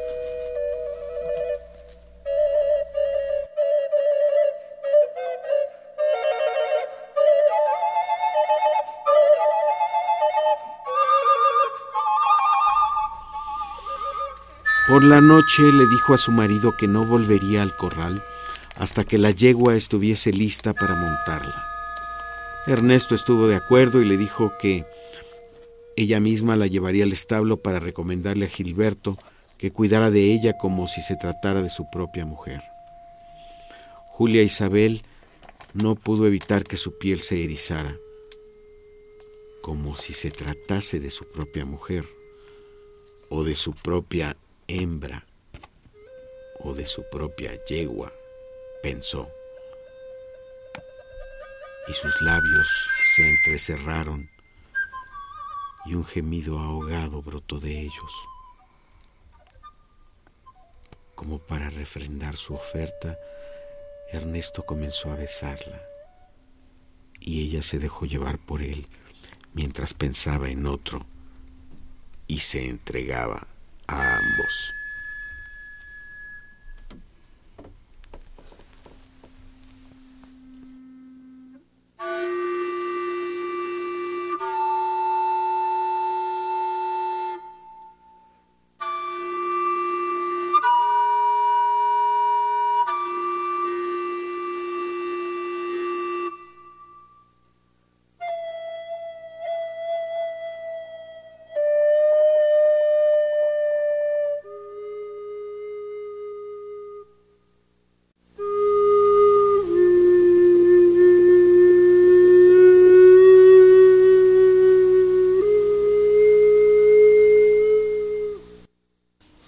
Isabeles, un fragmento más de este, yo digo cuento, pero es una narración, es un relato inclasificable de Jean Turpi, el celayense más sugerente de cuantos haya dado ese paraje guerrerense. Jean Turpi, las Isabeles. Muy bien, amigos míos. Eh, es el momento que les recuerde que dentro de poco más de dos semanas, el 29 de este mes, eh, celebraremos la cena de los salmones. No estará aquí el nuestro palenquero, ¿verdad? Habrá regresado a la tumba. Ya voy a estar de nuevo por allá. Te vamos a mandar un topper. No es mala idea, ¿eh? Tú sí vas a estar, ¿verdad, Popi? Lo más probable. Eso. Eh, como buen científico dice que es probable. La probabilidad es diferente de cero. Eh, recuerden, la cena de los salmones tendrá lugar pues el viernes 29 de abril, lo digo el calendario gregoriano para que no se me hagan bolas, viernes 29 de abril, en el restaurante Rafaelo, cito en Avenida Chapultepec, Chapultepec, mis huevos, en Avenida Insurgentes, 2108. El número es lo de menos, porque el lugar es inconfundible. Está junto al Parque de la Bombilla, eh, el, donde asesinan presidentes, y enfrente del Samur San Ángel. Eh, no hay manera de perdérselo. El costo de la cena es de 300 pesos por persona. Incluye la cena propiamente dicha, unos espagueti a la boloñesa, es la mejor pasta italiana de México, la del Rafaelo. Espagueti boloñesa, una pechuga a la parmesana, con queso parmesano de veras, con ensalada y pastel de tres leches. Y además, los 300 pesos incluyen una copa de vino y un vaso de agua o refresco. Y además incluye la propina. Y además incluye el estacionamiento, el ballet parking. Y además incluye el que el Purarán, nuestro operador estrella, les vaya mamando la verga uno por uno a todos los comensales que así lo deseen. Y a las mujeres, no sé, alguna otra cosa les hará. Todo por el mismo precio. Lo único que nos falta es convencer al Purarán, pero, pero no creo que nos cueste demasiado. Bien, amigos míos, eh, recuerden que deben reservar sus boletos. El, el, aforo es más pequeño que en otras cenas que hemos tenido. Uh, estamos haciendo la lucha para que quepan, bueno, podemos garantizar que cabrán 100 lugares exactos, estando cómodos, tampoco queremos estar incómodos. 100 lugares exactos. Uh, de manera que vayan tomando previsiones porque nada me dolería más que algunos amigos queridos quedaran excluidos de la cena porque no podremos hacer excepciones. El- los números de teléfono para que reserven son los que les va a decir inmediatamente la MIDI. Es 04455. No, MIDI, el celular y Bueno, celular 55 18 13 52 12 o al 55 13 64 58 19. 18, 18, 19. 18 19. Eso. Repítalo, dije. 55 18 13 52 12 o 55 13 64 58 19. Eso es. Eh, una vez que hayan hecho la reserva, deberán dirigirse a algunos de los sitios de venta para adquirir los boletos. Estos sitios de venta son varios, pero serán más. De momento ya tenemos colocados los boletos en nueve, en ocho lugares distintos. ¿Por qué no está aquí Radio UNAM 3? ¿No va a haber Radio UNAM? ¿No van a querer vender boletos en Radio UNAM? Puta madre, parecen changos de la jaula de Chapultepec. Y a ver, ven aquí, ¿por qué no tú? ¿Qué onda? Ah, porque no pueden manejar dinero, ¿no? El mismo caso del Chopo. Que, que sí, el problema del dinero y las... eh, Es que dice que se lo gasta. Las ¿cómo le llaman cuando vienen a checar? Sí, que- Auditorías. Auditorías y demás. Sí, sí. Conozco el caso, conozco el caso. Sí. Es, es como los papeles de Panamá, ni más ni menos. Sí, sí. Podemos cometer un fraude. Pues, imaginen, 300 pesos multiplicado por 100 son 30 mil pesos, cabrón. Mm. No, en Panamá no, no- no nos verían como reyes. Bueno, entonces son ocho los lugares donde podrán adquirirlos. Váyanse fijando y apunten solo aquellos que les interesen a ustedes. En la colonia Roma, en el restaurante Peces de Marco Rascón, en Jalapa 237, en la contraesquina del Padre de Sufrir, del templo ese que... Sí, del Padre de Sufrir, ¿no? es idiota, porque así se dice en portugués, Padre de Sufrir. En- eso no es español. En español es deje de sufrir. ¿No? qué imbécil. Es que, ¿por qué son brasileños? Es que nunca he entendido qué pedo. ¿Será Dios brasileño? Me pregunto. Eh, sí. Fala portugués. Sí, fala, Deus fala português, não é? Sim, fala brasileiro. Com seus maracas e su... Cavaquinho. Caipirinha. Sí. Eso es en la, en la colonia Roma. En la colonia Juárez, al lado de la Condesa, en el Rabost, el restaurante al, al que van a asistir los que lleguen al cineclub este viernes. Eh, a propósito, en el Rabost no les dije que aguas también con las localidades, pues caben exclusivamente 50 personas y tampoco ahí vamos a poder hacer excepciones. Eh, y como el lugar es muy cómodo y aco- acogedor, no estaría de más que llegaran un poco antes. Pues en el Rabost que se encuentra, ya saben ustedes, Marsella 45, entre Nápoles y Dinamarca. En el Rabost no vayan los lunes, vayan de martes a domingo, de la 1 a las 7. Estará el responsable que tendrá los boletos. Por supuesto, en Coyac, en San Ángel, en el Rafaelo, propiamente dicho, que ya les dije dónde está.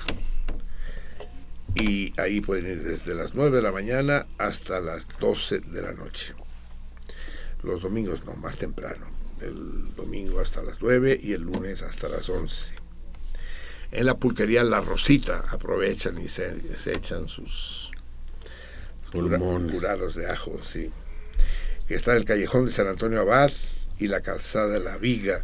Es la colonia Esperanza, pero ¿Qué colonia grande está por ahí? ¿Qué, qué decimos? Porque esa la colonia Esperanza nadie sabe dónde es. Eso, eso queda más bien por dónde, por portales. No, no, no. Eh, pues, cerca del metro San Antonio Central Abad. de bomberos o el que está al lado de la prepa 7? O sea, Ah, por la se- Merced al ladito. ¿Por la qué? Merced. Ah, ah, la central de bomberos ahí en, en, el, cine. Sonora, sí. Servando, Ah, sí. eh, donde está el Sonora. El circuito de el circuito de circunvalación, ¿no? Sí. Ándale. Ándale, pues por en ahí. esa altura empieza la viga. Ujú. Y ahí. Eso, exacto. No sé qué, es la Merced, ¿no? No sé qué colonia será. Es Sí. la esperanza, se llama ahí. Sí, yo sé.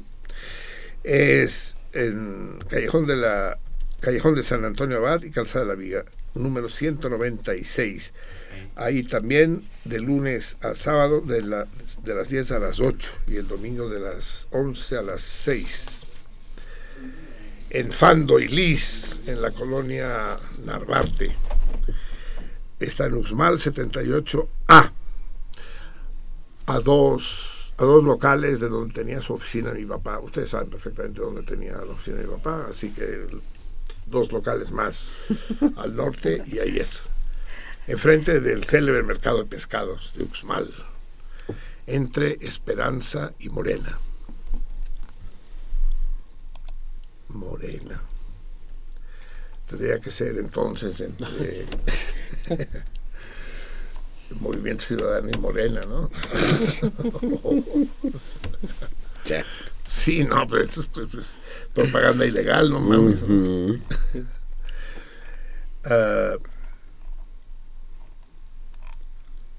Ah, a ver, aquí hay otra sorpresa que no me gusta. A ver, acérquense, sí. Es que yo me estoy viendo esta lista. ¿Por qué, por qué en la librería Coyoacán no se pudo? ¿Qui- ¿Quién me lo puede explicar eso? No, eso no, por ahora no lo sabemos. No, es que tiene que ser, porque aquí está la editorial Colofón, pero pues está en casa la chingada, ¿no? Bueno, a lo mejor a alguien le queda, pues es en la colonia Alfonso XIII, ahí por Miscuac, también puede ser ahí, pero eso es una editorial, son unas oficinas. Pues bueno, ahí también. Al es parecer creo que Franz Hals, número 130. creo que es por la misma razón que no pueden manejar dinero. No sé, ya se los confirmaremos. Pero lo más interesante es que la librería, la librería Coyoacán, está en el centro de Coyoacán y eso sí facilitaría para muchos el poder ir a adquirir los boletos ahí. Mm. Pero ¿quién habrá hablado con ellos? No sé. Y si no, en el restaurante argentino La Martina, que está en la colonia Asturias ya saben ustedes, eso está eh, pues eh, cerca de los eh, tristemente célebres edificios de las costureras, ¿no? Ahí por el metro Chabacano. Cerca del metro Chabacano. Sí. Está en la esquina de Juan Hernández y Dávalos con José María Correa. Es Juan Hernández y Dávalos, 238, a dos cuadras del metro. Así es. Y pueden ir del martes a domingo de la una a las diez y media de la noche. Estos son los lugares que tenemos de momento. Y yo creo que cuando llamen para hacer sus reservaciones, pregunten, porque hay, hay otro lugar más, que es la, la farmacia París, que está sobre Avenida Universidad, pero es que no tenemos el número aquí. ¿Hay manera de que lo pudiéramos averiguar? Sí, ahorita se lo busco. Pero ¿Cómo? recuerde que también eh, pueden hacer un depósito. Sí, pero primero vamos a dar las direcciones postales. Eh, a ver si me pueden encontrar la farmacia París. El problema es que no es la farmacia París que está en el centro, Mm. sino que la que está en la Avenida Universidad. Porque entré a la página de Farmacia París y solamente me aparece como No, no, no, única es, es que ellos no quieren. sucursal. ¿Cómo? Aparece como única No, no, sucursal no, no, la es- del centro. Es otra, es que no es sucursal, no 289. son la misma empresa. ¿Qué? Mm. Es Avenida Universidad 289. Eso. Es en la colonia de Narvarte. Así es, perfecto. Farmacia París, Avenida Universidad 289, preguntan por la responsable, la señora Mari, doña Mari, y le dicen que van por los boletos. Esa- ese también es buen lugar porque es un lugar que tenemos poco cubierto. Bueno, está Fando y Liz, que no está lejos, pero que tampoco está cerca, sí. Eh, sería conveniente que si van a alguna de las sedes, que llamaran antes. ¿Por qué? Pues, ¿qué tal que en algún lugar se les terminan los boletos? Bueno, sí, eso ya sería muy mala suerte. Pero Bueno, si quieren llamar, llamen. Pero es que no me voy a poner ahora a dar los teléfonos. No, no, pues, Ah, no, no, claro. terminaríamos nunca. Están publicados todos los datos en la Salmoniza. Eso es magnífico. Si quieren llamar, llamen, pero no es requisito. Ahí están los boletos. Eh, en cada una de las sedes hay 20 boletos, de manera que eh, cuando a ellos se les vayan terminando ya nos avisarán para hacernoslo saber a nosotros. Entonces queda pendiente únicamente lo de la librería Coyoacán y queda pendiente también que les entreguemos las credenciales de descuento a todos aquellos que han acertado toritos. Bien, amigos míos, ya es la una de la mañana con nueve minutos. Es el momento que les repita el torito de hoy, que tiene como premio una comida para dos personas en el restaurante El Rabost del Orfeo Catalá. Eh, puede ser comida o cena, que no sea el lunes. Y que consiste en lo siguiente, ¿en qué lugar de la Ciudad de México existe de manera clara, indiscutible, no estaba escondida, el- el- una estatua que es la cabeza de un chimpancé? Sin más explicaciones. Ahí está él. Ahí está Chita. Que- a saber qué fue eso. ¿En qué lugar de la Ciudad de México se encuentra eso? Y cre- creo que aquí ni siquiera llevan ventaja los tenochcas, ¿no? Los habitantes de la ciudad. Cualquiera po- debería poder averiguarlo. Eh, no está fácil, ¿eh? A través de las redes me consta que no es fácil. Eh, llámenos al teléfono 55 36 89 89 o 01800 50 52 688 o escríbanos a Twitter a la salmoniza, la guion bajo salmoniza, o a eh, Facebook, la salmoniza, sin ningún otro guion necesario. Ay, se nos estaba olvidando, se nos estaba Kimosabi, pinches productores chafas, hijos de la. ¿Ahora qué?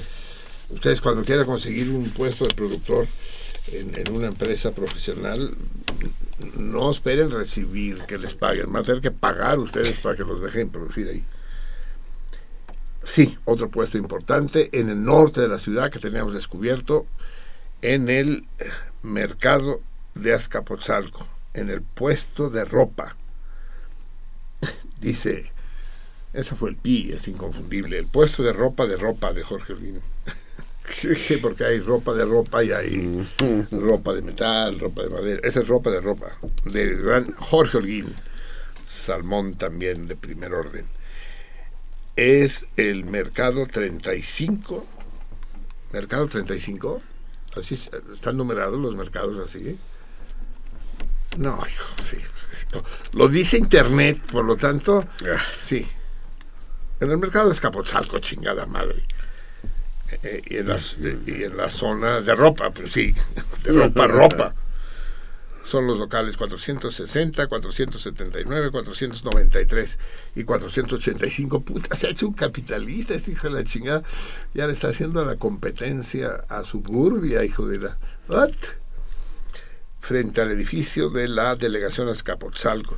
Puta, no podría ser más conciso, hijo de la chingada. Parece que estamos dando el mapa de un tesoro frente a la delegación Azcapotzalco, entre Esperanza y Nueva Jerusalén, en la villa en la colonia Villa Escapotzalco.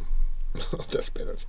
El mercado Escapotzalco, chingado, el puesto de ropa, pregunten por Jorge Holguín, ya, él también tendrá boletos.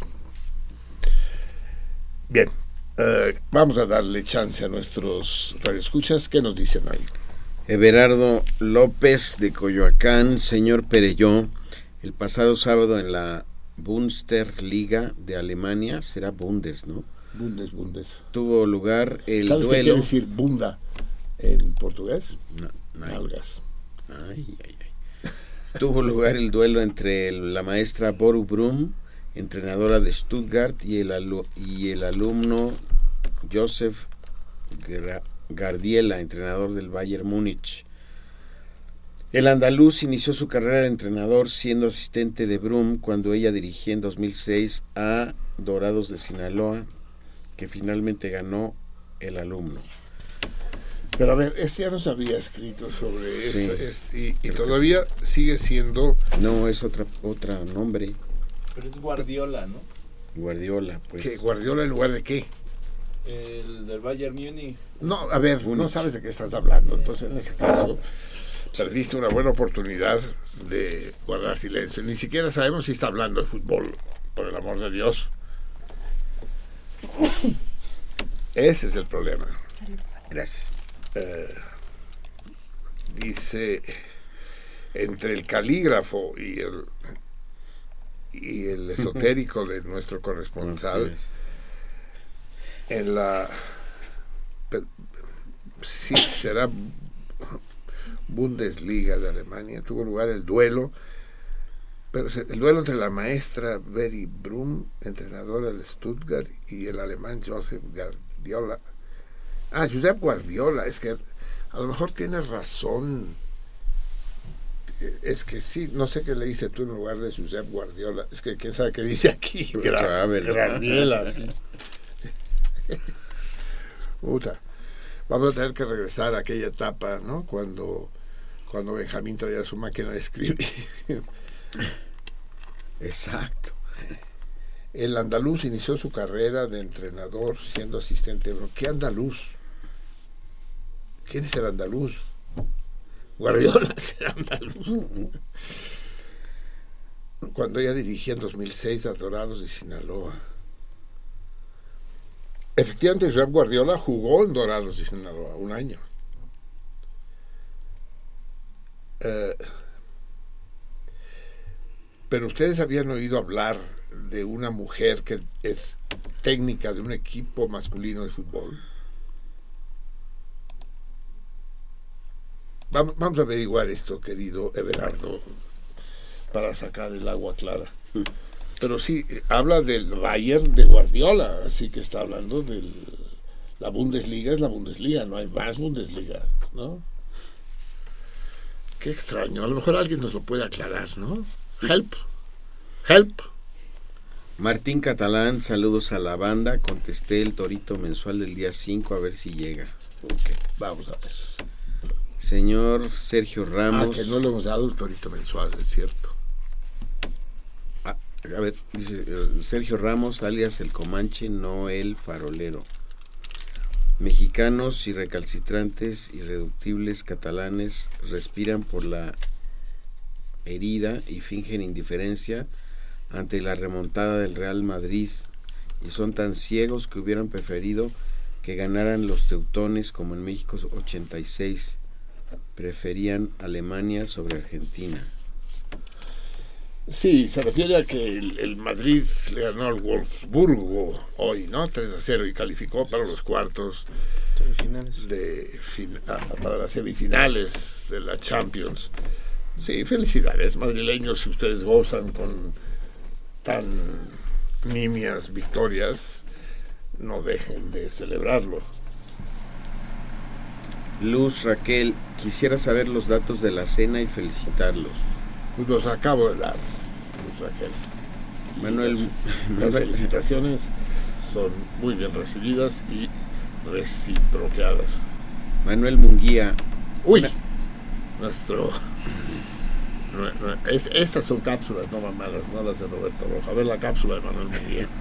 un abrazo con todo afecto y respeto a todos los salmones. Ante tanta corrupción y sedicia, la Se lo- a muerte... ver, espérate, espérate, aquí está haciendo una asociación de ideas que puede ser incluso hiriente. Un abrazo a todos los salmones. con to- no, un abrazo con todo afecto y respeto a todos los salmones. Ante tanta corrupción y Punto. ¿se refiere a la nuestra? Ah, no sé, no Acá acá. Ante tanta corrupción y sedicia, la muerte nos viene a despertar del sueño de la vida con la amenaza neoliberal de suspender las garantías de los mexicanos, lo cual significaría el despojo total de nuestra riqueza y territorio.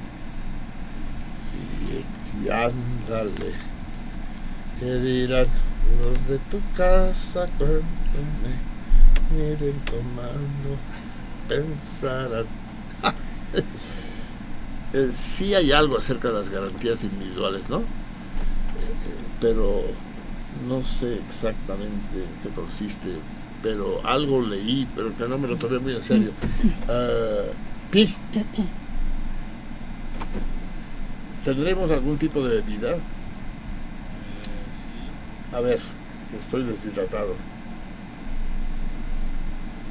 Sí. Lupe Sánchez Nieves. Ajá, la Lupe, nuestra Lupe. Nada más pasando mi reporte al programa y pasando la ya sabida lista. Y para mantenerles a todos mis salmones, mandarles, perdón, a todos mis salmones un coletazo de la salmona madre. Marcelino, no se te olvide que me tienes que llamar. Buenas y florecientes noches para todos. Buenas, buenas, buenas, Lupe, magníficas. Y magnífica será la noche de la cena en el Rafaelo porque va a estar Lupe. Esta va a ser una ocasión formidable para que la fiesta se vea multiplicada por 10. Ahí va a estar Lupe con su indispensable y queridísima Lucy y su no menos querido Emiliano. Formidable Lupe. José Bolaños, estaba hablando de que el Sambors no dejaba Dios. pasar un carruaje, pero en el Berlín de la posguerra estaban frente a frente tanques gringos contra soviéticos y hasta que llegó la ONU a parar pedo porque estaba cabrón como en el 62. 62. Sí.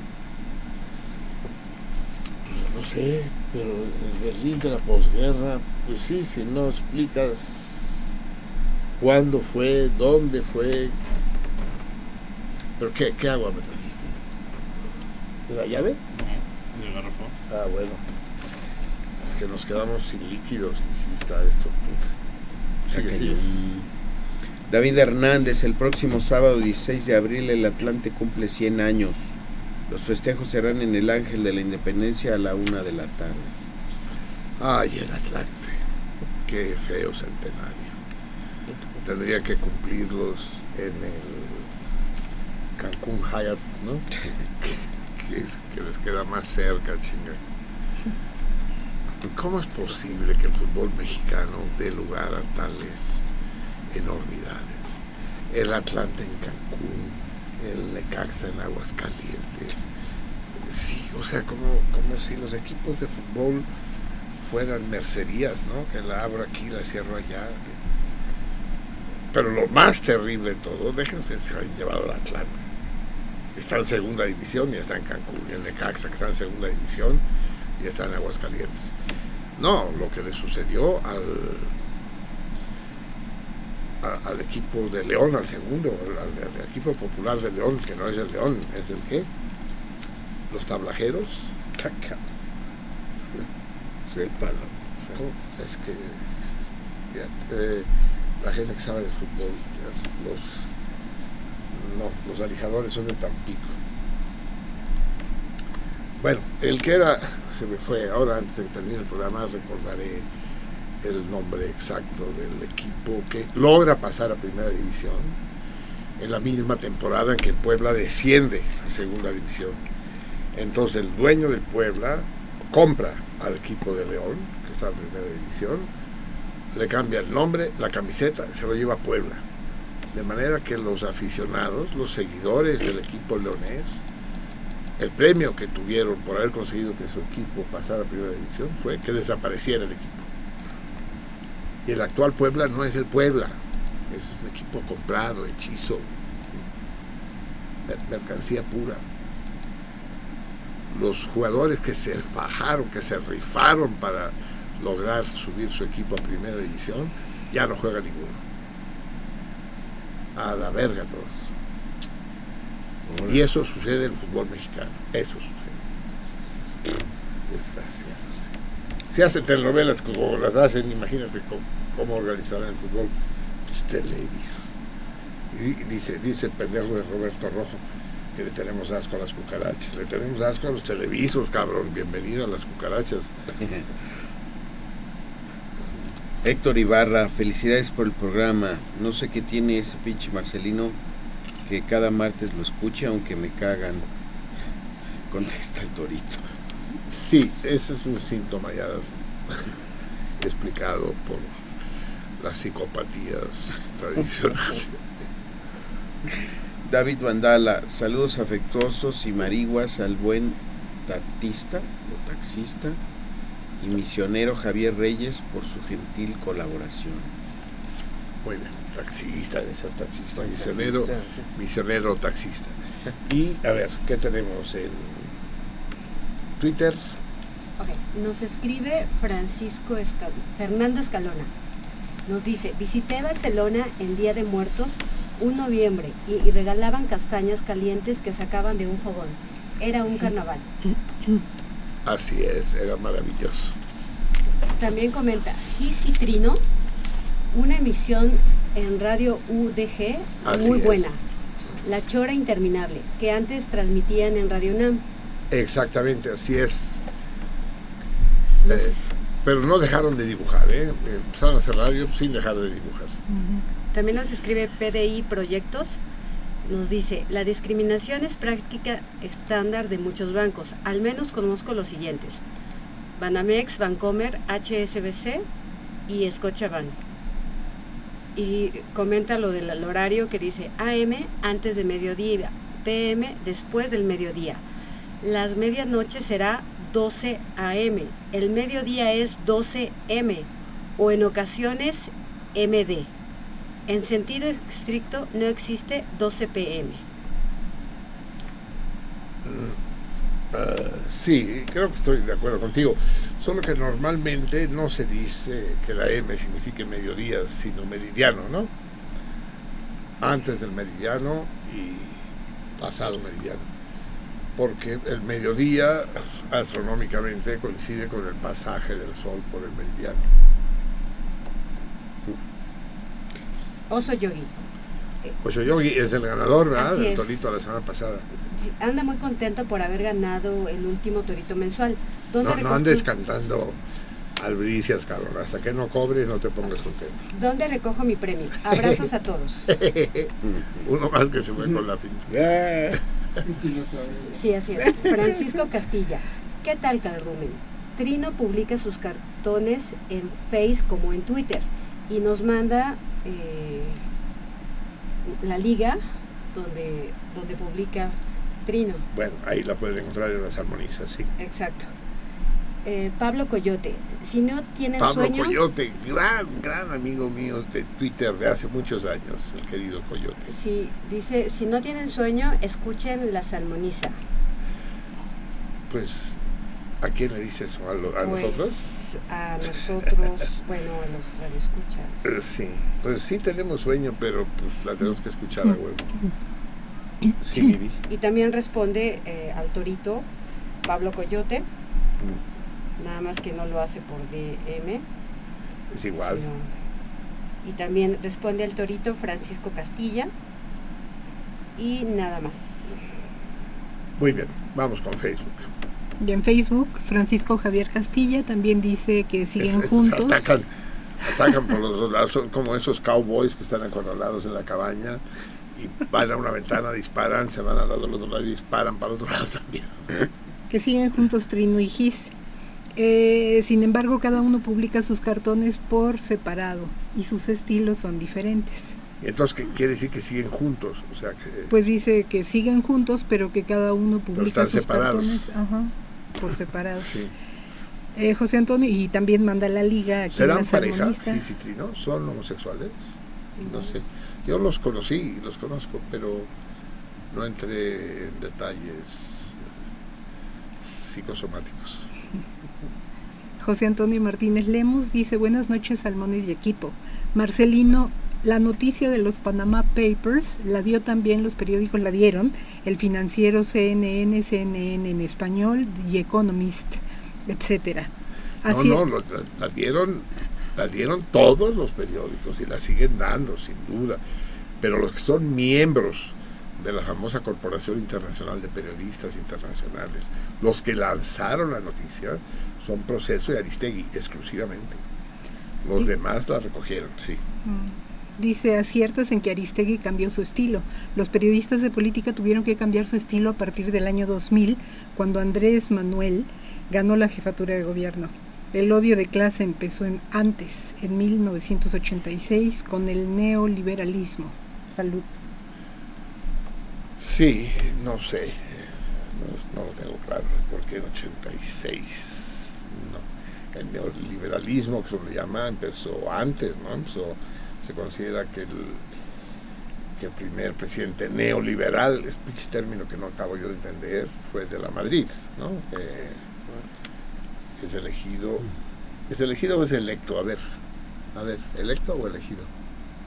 Elegido, eh, eh, elegido es una propiedad eh, comunal de la tierra en el que los ingresos son divididos en partes. Electo en este caso, ¿no? ¿Qué? Electo.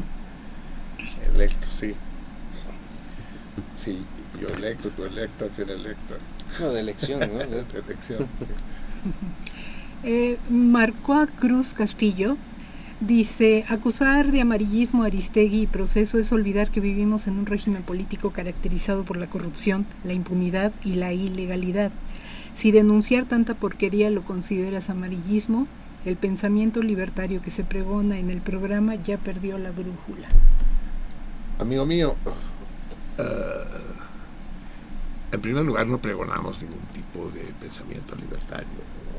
Los, los calificativos nos los aplican los demás.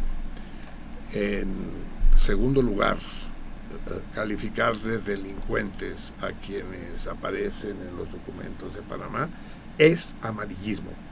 Aquí y en China.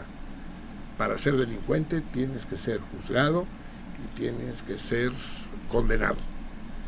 Todo lo demás es amarillismo. He dicho.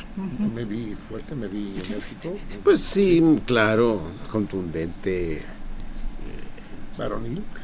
Uh, faltó un poco. Fernando Yarramendi. Eh, dice, ¿cómo dibujan el mundo los niños de otras tierras? Queridos salmones, es siempre un placer compartir este espacio virtual y sonoro con las mentes más brillantes de la generación. Hoy propongo... Eso, eso es cierto, sí, no, o sea, estas críticas sí las admitimos. Hoy propongo una pregunta para discutir y conversar, aprovechando el caos que rodea nuestro entorno, caos que ofrece la oportunidad de volver a pintar el lienzo de la realidad. Hablando de pintar, ¿cómo dibujan el mundo los niños de otras tierras? ¿Tendrá la forma de dibujar el mundo cierto grado de sugestión? Es decir, ¿por qué imaginar que lo que está arriba tiene que estar necesariamente arriba? Cuando a nivel espacial y a nivel cuántico el concepto cartesiano de bidimensionalidad carece de sentido y es casi irrelevante. Ah, sigue un poco. Dios mío.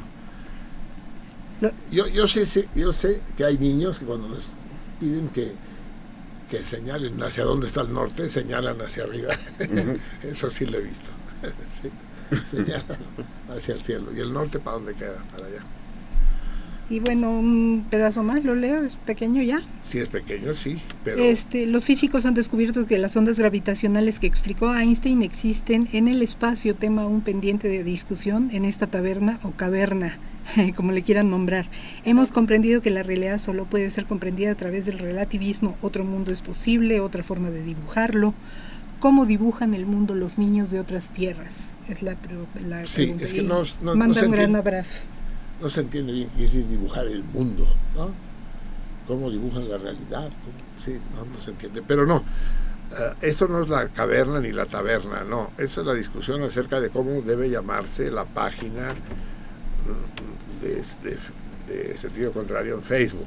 Esa es la idea, que debe tener un nombre, debe ser bautizada de alguna manera pero hay quienes le dicen el grupo, pero eso no puede ser, porque eso es muy sectario, como si los, los salmones fuéramos un grupo, un grupo reducido de mil y pico de personas que participan en la página. No, no somos un grupo.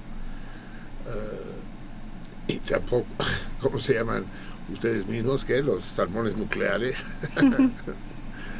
no, sí, eh, no, hay que, no hay que confundir la página con el programa, son, son creaciones hermanas y engranadas una con otra. Eh, Dino Dino dice, buenas noches, mi nombre es Heredín, quisiera que el señor Marcelino explicara la dinámica de la cena. Soy salmón de closet y pienso ir desde Catepec. El transporte es lo que me apura. Saludos. Eh, la dinámica de la cena, pues se sienta uno en la mesa. Eh, no llega uno, llega uno al llega ¿no? no, al Orfeo no. Digo al, al, al Rafaelo. al Rafael. Se refería a los horarios también, ¿no? A las 8 de la noche, sí. Eh, a- a- a la cena empieza, las citas a las 8, pero sí. Pero empiezan posteriormente, ¿no? pues, empezará un poco después y, y se podrá llegar un poco antes. No, no lleguen mucho antes, obvio, no lleguen a las 4 de la tarde, porque va a ser un corredero de meseros poniendo manteles y la madre, pero, pero supongo que a partir de las 7 ya se podrá entrar, digamos, siete y media, ¿no? Mm. Y ya, se sienta uno, Hasta las... eh, en la entrada le, pe- le pedirán el boleto y una vez adentro ya todo lo demás corre por cuenta de la casa. ¿Qué? Fluye, fluye. Fluye, fluye, fluye. sí. Y por último, Fanfan Alexandre dice, elegido y electo son correctos, como impreso e imprimido. Depende del contexto. Aclarado el punto. Vamos a escuchar un poco de música, vamos a escuchar a esta extraordinaria cantante que algo nos dice, yo no sé cómo pintan el mundo los niños de otros países, pero sí yo sé cómo lo pintamos aquí. Hay cosas muy conocidas que son vomitivas. ¿Y por qué dice que estoy pensando en Luis Miguel? Porque hablé yo de Luis Miguel acaso. ¿Dije algo de Luis Miguel? Entonces tampoco prejuzgues, Carlos. Dije que hay cosas vomitivas y muy conocidas. Y en cambio hay cosas maravillosas que pasan absolutamente desapercibidas. Nosotros sabemos que Van Gogh fue un juego, un juego. fue un juego, sí, Van Gogh fue un juego, pero fue un genio además. Sí lo sé, y lo conocimos y lo admiramos. Y, Bach fue otro genio y lo conocemos. Pero no habrá habido, y, qué sé yo, Eluard fue un poeta sin comparación y lo conocemos. Pero no habrá habido otros poetas cuyos escritos no fueron nunca dados a la luz. Como es el caso de la canción que escuchamos, del poema musicalizado que escuchamos eh, el- hace los programas de Marius Torres, que murió tuberculoso en el sanatorio de los Pirineos y que sus papeles fueron encontrados casualmente al término de la guerra y un refugiado los trajo a Veracruz y en Veracruz los conoció Joan Salas y dijo esto es maravilloso. Si eso nadie, nadie, nadie sabría de Marius Torres. O nadie sabría de Kafka, por ejemplo, si su gran amigo traidor, Max Brod, porque es que también pinche Franz, pinche Franz, ¿eh? Pinche Franz. Es que pinche Franz, ¿eh? Pinche Franz, pinche Franz. Pinche Franz. Ca- ca- Pinche, pinche Franz. Pinche Franz. Dice, toma, te doy mis escritos, pero no quiero que los publiques. Tómalos, guárdalos. No quiero que... Ay, hijo de tu puta madre, pinche Franz, pinche Franz. Si no quieres que los publique, quémalos, güey, tíralos a la basura, desaparécelos. Claro, lo primero que hace Max Brod es publicarlos, para fortuna y dicha nuestra, ¿no? Pues sí. O sea, eh, no quería que los publicaran, pero, pero se cuida de que no se pierdan. Pero podría, ¿cuántos Franz Kafkas hay por ahí cuyos papeles no son conocidos? Vamos a escuchar a Luce, esta extraordinaria cantante eh, hidrocálida. Eh, toma. Maravillosa, Estuvo, estuvo en uno de los aniversarios del programa, ¿la recuerden ustedes? Eh, vamos a escuchar el, el corte 4. Luce, Luce Elena. Com- com- tuvo hijos, dejó de cantar. Esperemos que le vaya bien. Ella es muy amiga de la esposa de Luis, de nuestro amigo preso, de nuestro amigo condenado por parricidio y con el que hablamos el día del aniversario. Y es a través de él que conocí a Luce. Eh, la canción que vamos a escuchar, eh, escúchenla. Y cuando digo escúchenla, quiero decir escúchenla bien, escuchen la letra. Es la despedida, la mujer que se va, que lo deja. La música y la letra es de este otro fenómeno prácticamente desconocido que ya estuvo aquí en el programa, que es Mauricio Díaz, el Hueso. Maravilloso, compositor e intérprete, y es el autor de la canción El Eterno Día de Hoy. Eterno Día de Hoy, hasta, hasta el título. Es decir, no, ¿sabes qué? No la pongas, con el puro título tenemos ya. El Eterno Día de. Hoy. ¿Qué? Bye. Bye. Escuchen, escuchen, escuchen a Luce y, y sorpréndanse, déjense eh, eh, asombrar por la belleza de la voz, de la música y la dureza afilada como una daga turca del texto. El eterno día de hoy.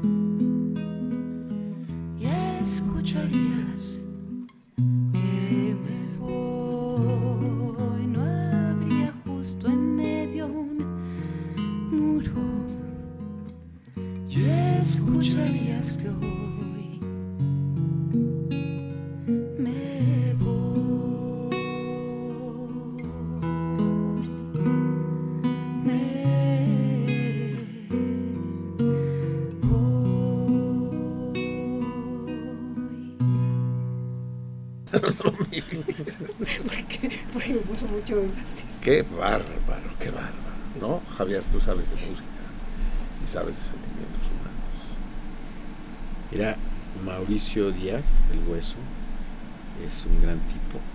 Así es. Y es obviamente un gran compositor. Sin duda. Y bueno, la, la combinación de esta voz hermosa de esta mujer dulce. Voz hermosa y el pathos, ¿no? El- Sí, sí, sí, sí. La emoción. Y bueno, es, es el mismo huesito en, en la guitarra, lo cual está muy bonito. Ah, es él el que toca. Sí, es el que, el que toca la guitarra. El que acompaña. Bien. Sí. Eh, vamos a hablar del torito mensual, amigos míos. Recuerden que es un torito un poco más largo que mensual porque ya vamos a usar de aquí en adelante los meses del calendario revolucionario como nos corresponde. Y ese torito pues va a ser vigente hasta el final de Floreal. Eh, que va a ser, final de Floreal, un, mi, mi- mi reino por un 19 de mayo. ¿Qué? ¿19? Del 20 de abril, según esto, hasta el 19 de Pero ¿en mayo. qué cae el 19 de mayo? 19 de Jueves, mayo va a ¿verdad? caer en, ah, en, ah, en jueves. exacto. En jueves. Entonces 17 de mayo, porque tenemos que acabar el martes, ¿no? Sí. Sí. Eh, el torito va a ser vigente hasta el 17 de mayo. Esperemos que el- la carta de, de Martín Catalán llegue a tiempo. Y tenemos correspondencia hoy. Pero antes que eso, les repito, el torito mensual, díganme, ¿qué bandera nacional, nacional, eh, solo tiene los colores blanco y negro? ¿Qué bandera hay de una nación en blanco y negro? De una nación, les ayudé un poco, de una nación que carece de Estado. Hay cientos de naciones en el planeta que no tienen un Estado propio, que por lo tanto no están en la ONU. Mm. Pero hay por lo menos una de estas naciones tiene una bandera en blanco y negro. ¿Qué estado es? Escríbanos al apartado postal 21111 de México, México Ciudad. México Ciudad, digan México Ciudad, México Ciudad, México Ciudad, que CDMX. Ay, sí, somos bien informáticos, bien modernos. México Ciudad. CDMX. Exactly. You are right, man. Bro. My bro. México Ciudad. Eh, código postal 04020. Bien, amigos. Eh, ese es el torito que tiene como premio un grabado de René Freire. Vamos a leer un fragmento más del cuento Las Isabeles de Jan Turpi. Esta vez lo vamos a acompañar con. Lo vamos a acompañar con. Lo vamos a acompañar con. Canso que lo vamos a acompañar con. a- Lo vamos a acompañar con. Arabesco. De Graciela Agudelo. Sí, lo importante es que los problemas no salgan al aire. Que al aire Claro, por supuesto. Se ríe la. Se divierten. Óigame. Oye, pero. ¿Qué pasó? ¿Pero por qué te llevas el estuche? ¿Qué onda? ¿Para qué te lo llevas? Lo siento, no, fue un error. No, yo lo Para que no más. pasen al aire. Gra- Graciela Agudelo, arabesco. Leemos el antipenúltimo. eh, Fragmento. Sí, antepenúltimo fragmento del cuento, y si tenemos que acabarlo.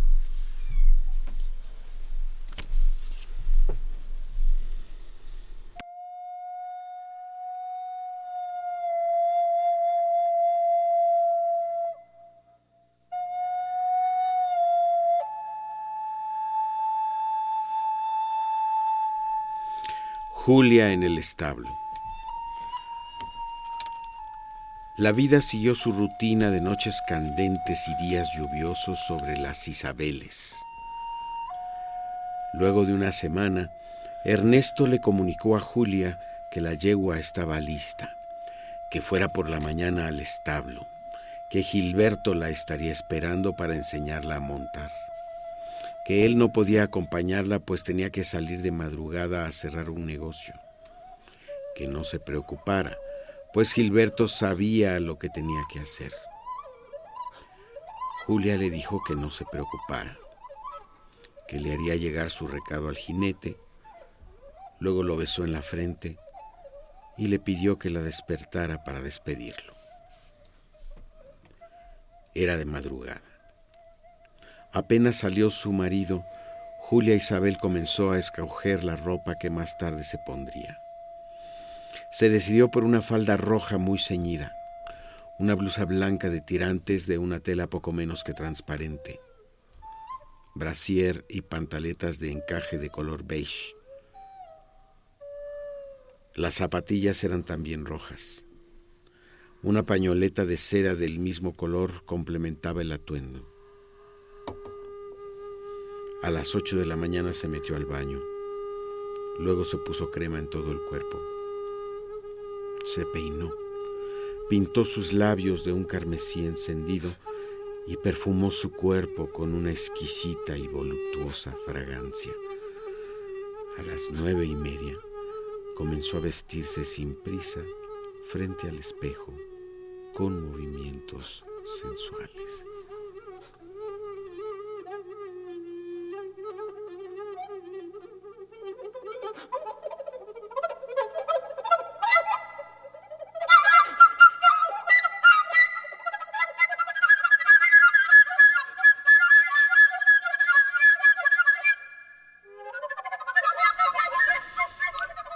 Nunca se había esmerado tanto en resaltar su impertinente belleza. Coqueta, sensual, provocativa, excitante. Una inquietante hembra en celo en busca de macho.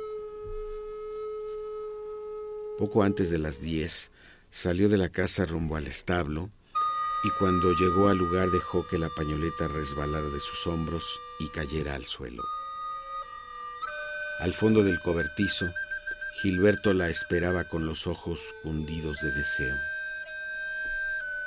adivinando las líneas que el cuerpo dibujaba en la ropa de la mujer. Se quitó el sombrero en señal de saludo.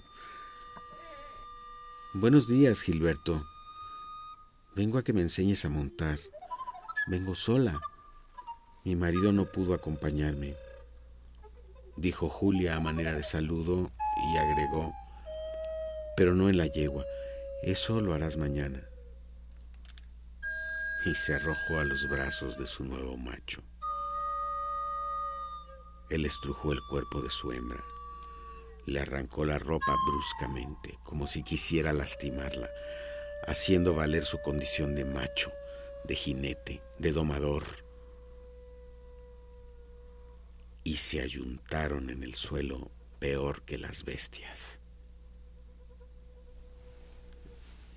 Hasta muy avanzado el mediodía, Juliana Isabel abandonó el establo.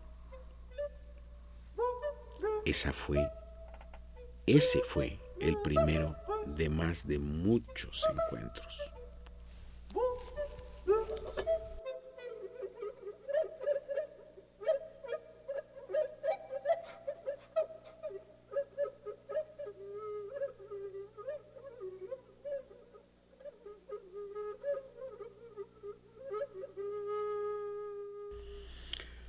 Ardientes y viudas.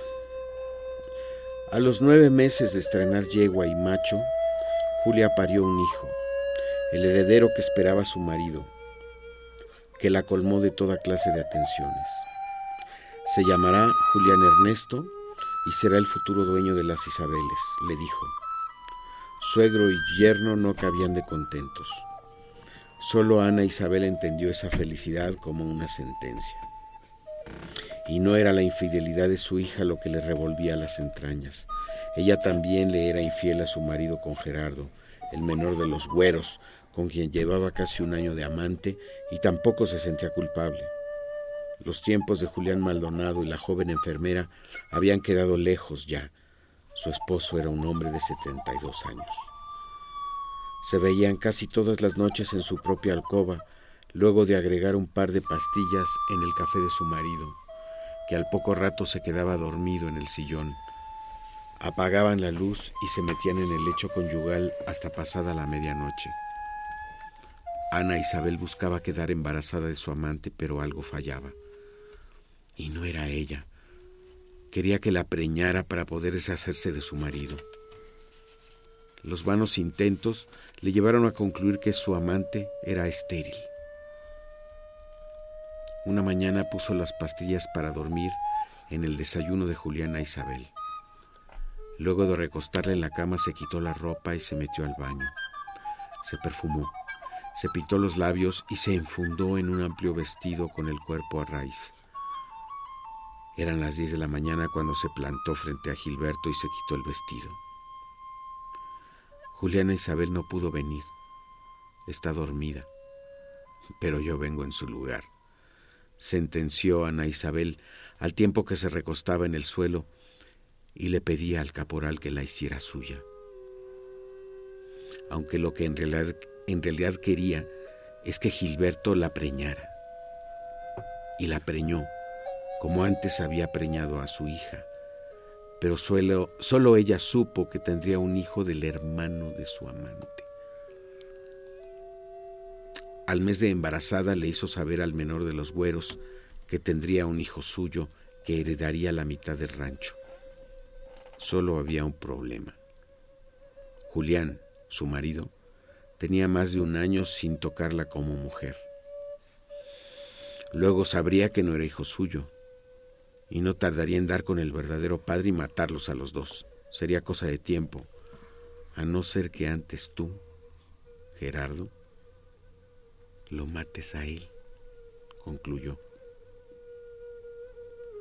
A la mañana siguiente, Ana Isabel puso las pastillas en el desayuno de Julián, que al cabo de unos minutos se retiró del comedor y fue a dormirse en el sillón de siempre. La mujer se quedó en la mesa con su yerno y su hija mientras su amante entraba por la puerta del corredor y con una almohada asfixiaba a su marido. Sin abandonar su sitio, le pidió a su hija que le llevara a su padre un vaso de limonada. Y fue entonces que lo encontró muerto.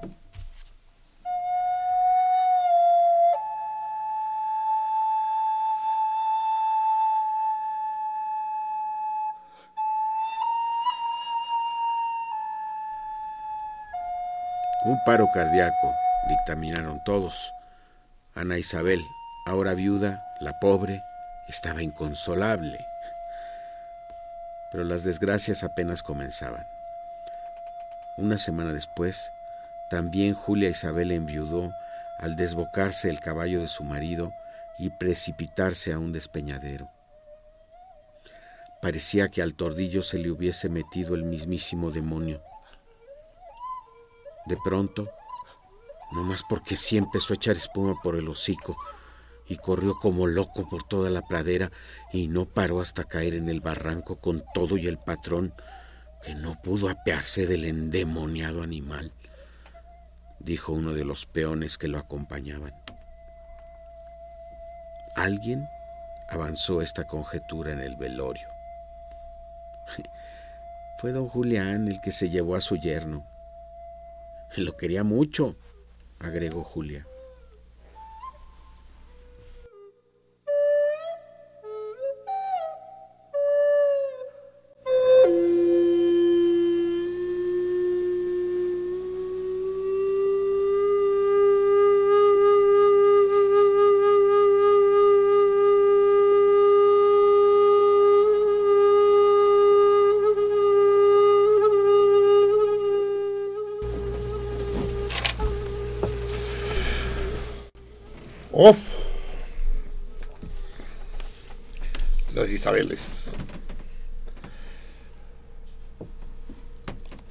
Maestro de la prosa, Jean Turpi, sabe llevarnos de manera plácida y su relato de repente se desboca, se desboca como, como el como el caballo de, de Gilberto.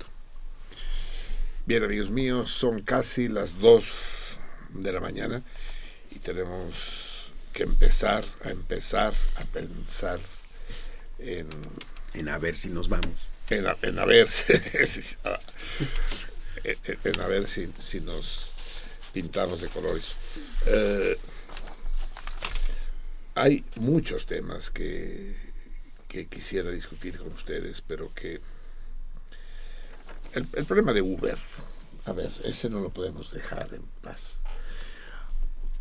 Ahora resulta que el gobierno de la ciudad es que realmente qué habremos hecho los los tenoscas para merecer un gobernante como Mancera.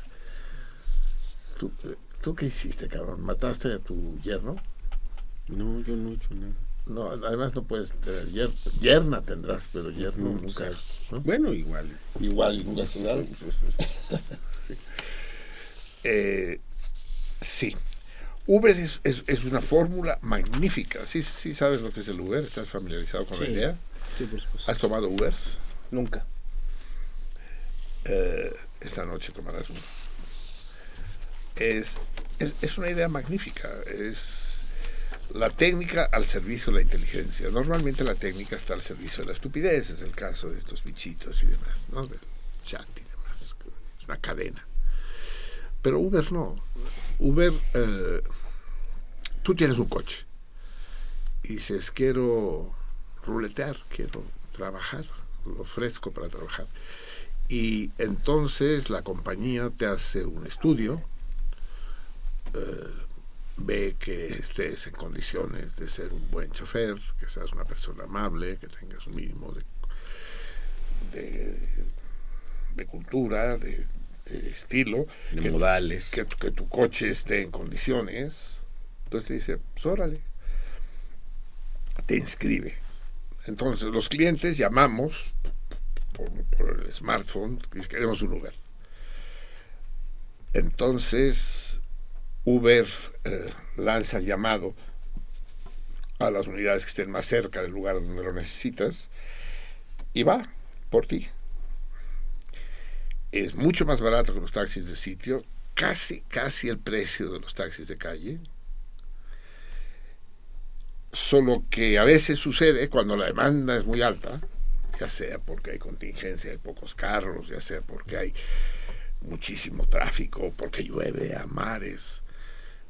Entonces sube la tarifa, lo que ellos llaman tarifa dinámica. Subir la tarifa quiere decir dentro de la más clásica eh, dinámica capitalista.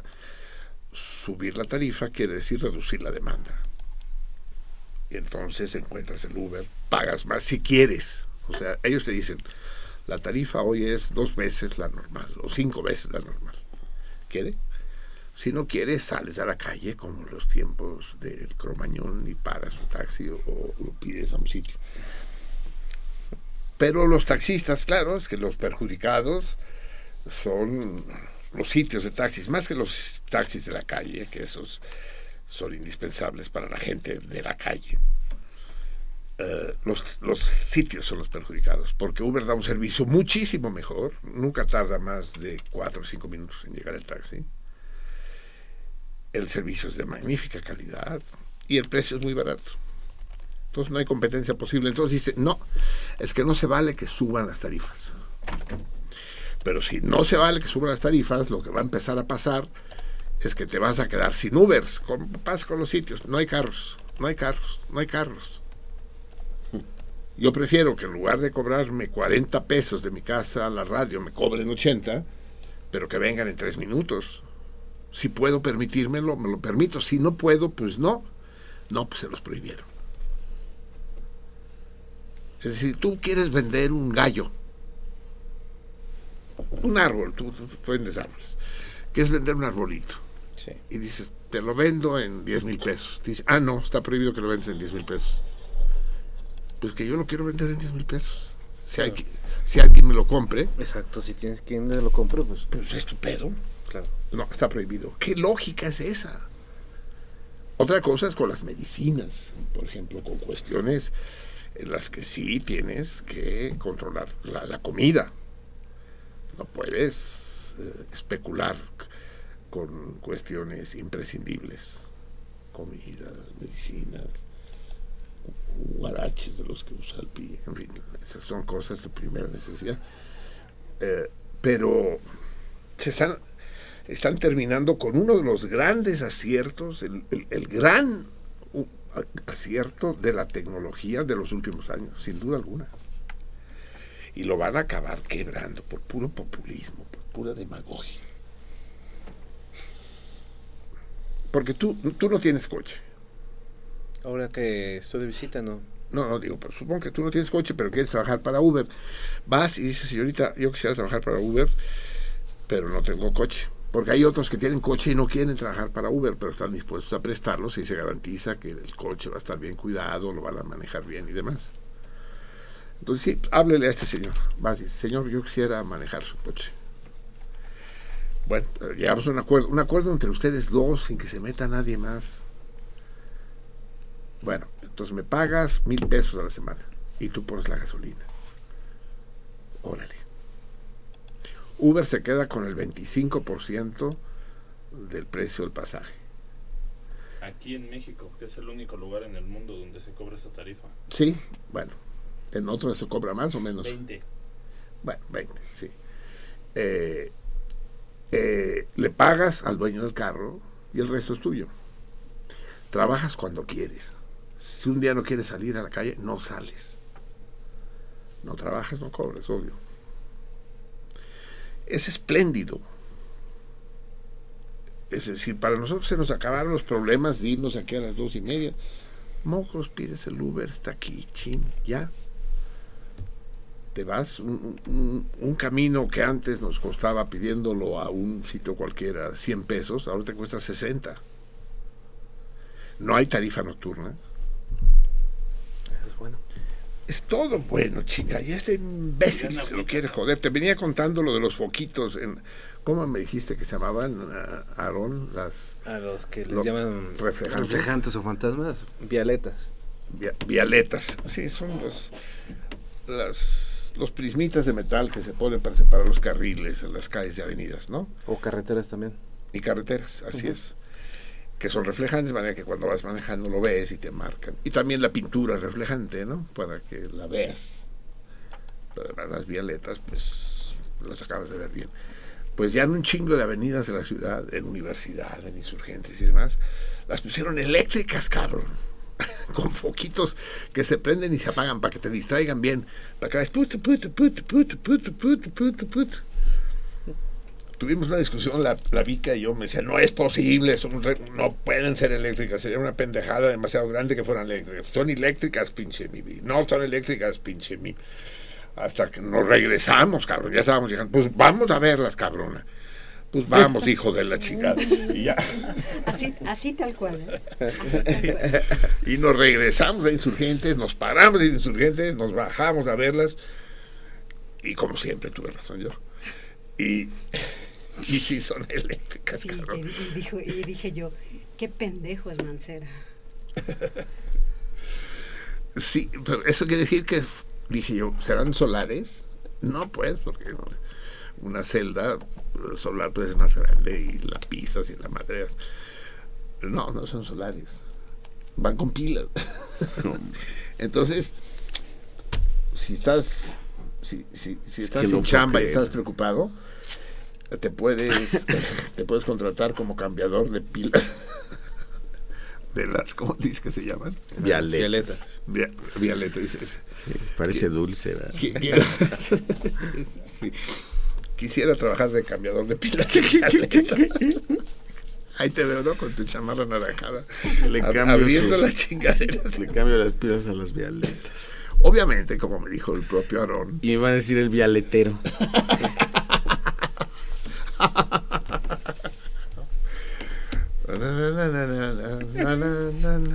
En Madrid aparecen las- los violeteros. La semana que viene escuchamos el violetero. Sí, hay una película de Tintán, ¿no? No, la canción no sé célebre es La Violetera, pues. Ajá, claro, pero no, no Pero- sé si de Tintán. Yo creo que sí hay una canción de Tintán que se llama El Violetero, y si no debería existir. Es genial el Violetero. No, obviamente dejarán de funcionar. Y ya no serán reflejantes. ¿No? Ahí se, qued- se quedarán, pues. Irán saltando, supongo, ¿no? Irán zafándose. es increíble, es realmente muy deprimente. ¿Qué dicen nuestros radioescuchas? Carmen Dávila, solicito datos para la cena. Soy de la tercera edad y no tengo internet. Ah, bueno, los datos son igual para todos, ¿no? Sí, sí, sí. La cena es el viernes 29 de abril en el restaurante Rafaelos de San Ángel, que está en Insurgentes, eh, yendo de sur a norte a mano derecha, frente al Sanborn San Ángel. Eh, ¿Es esta? Sí. Carmen, frente al Sanborn San Ángel. Casi esquina con Miguel Ángel de Quevedo y Avenida de la Paz. Rafael, cuesta 300 pesos.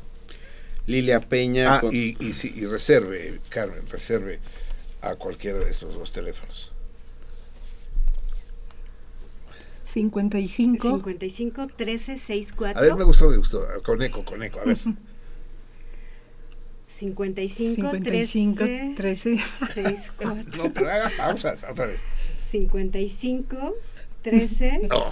Sí. No, Es que no, no se va a enterar la salmona. sí, pues está viendo que no. va otra vez. Al número de teléfono 55 13 64 58 19. Despacio, mi vida, los números de teléfono sí dicen despacio. 55 13 64 58 19 o al 55 18 13 52 12. Eso es. Ah, ¿Qué más? Eh, Lilia Peña contesta el torito. Bravo, mi Lilia. Una fiera llamada Lilia. Abel Sosa Vaca. Uno, saludar a todos afectuosamente. Dos, creo que el callejón donde sucedió lo de los carruajes fue el callejón de 5 de mayo. Tres, está un zumbido muy feo en el radio. Ah, pues cambiarle las pilas. O apágalo. Marcelino Víctor Gómez, ¿a qué hora comienza la cena y a qué hora nos corren? De 8 a 2. César Berlanga, no lloren por mí, nucleares. Argentinos. El 29 voy a ir al Paseo del Centenario a chingarme una pasta con camarones y un Santo Tomás tempranillo en su honor. Marcelino, ni tan provincianos, te recuerdo que en Mazatlán vamos a proyectar IF 27 horas antes que Chilangolandia. Es cierto, este cabrón, solo para burlarse de mí, decide proyectar ir antes. Claro, por el cambio de horario, pues sí, lleva, lleva las de ganar, ¿no? Sí, el cineclub del César, tiene un magnífico cineclub allá en Mazatlán, el, el César. Lo que sí sería cabrón, César, es que nos la spoilearas y que después de proyectarla nos dij- nos dijera quién es el criminal al final. Sí. Miri. Nos escribe César Berlanga. Conclusión. Conclusión. El 100% menos uno de los salmones son provincianos que viven en Chilangolandia. Yo soy chilango viviendo en provincia. César Suárez. El- Trae un problema el César con ese ¿no? ok, también nos escribe César Suárez, Semilla del Mal. Elección. Es la reata en y es, A ver, en- mi vi, mi vi, mi vi. Ah, me estoy haciendo bolas. Mejor Sí. leo el, el siguiente y ahorita leo este. El problema de Uber es otro. Los taxis son un negociazo para el gobierno. Tampoco entran en el no circula y no los infracciona. Yo creo que no, ¿eh? Yo sí los infracciona. Sí, sí, sí, los informan. A, a mí yendo en taxi los han parado, ¿cómo no? Claro que sí. Y, y son negociados para el gobierno, sí, porque tienen que pagar ¿no? las placas y demás, pero eso se resuelve pidiéndole a Uber que pague impuestos y demás, pues sí. Sí. Fer y Yarramendi. La solución al problema de Uber es, por supuesto, el mayor uso de las bicicletas. Un gran abrazo. Sí, hombre, sí, sí, sí, los patines del diablo. Pero, pero una cosa es una cosa y otra cosa es otra cosa. Una cosa es un transatlántico y otra cosa es un camello. Es decir, cada un lugar para cada cosa y cada cosa en su lugar. Claro que, que haya más bicicletas, Eso ay- es padre. ayuda, sí. Pero Pero, no en la hecha- Ciudad de México, No está hecha para...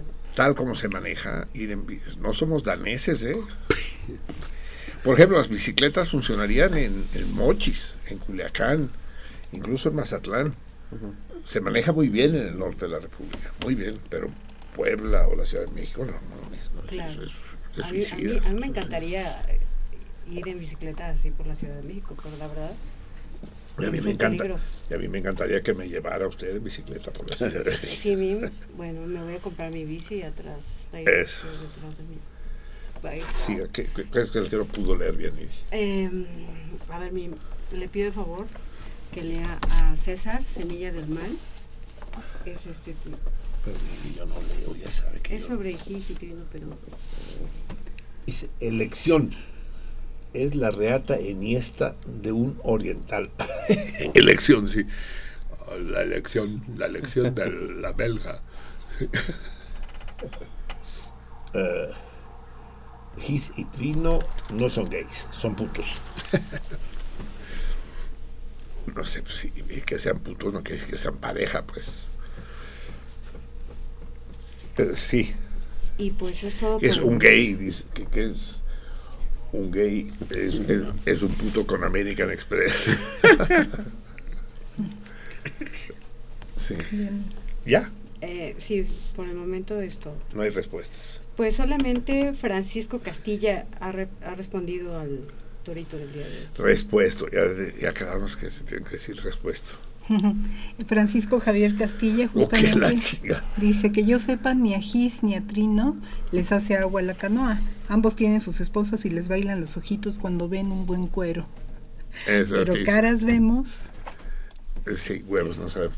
Eh, sí, ahí se contradicen. Sí, yo, yo, yo tampoco me dio la impresión. Amanerados no son, pero eso no, no, explica nada. Sigue. Y uno más, Carlos Ayala Mondragón, dice, Uber es una empresa que sabe bien cómo manejar la mala publicidad.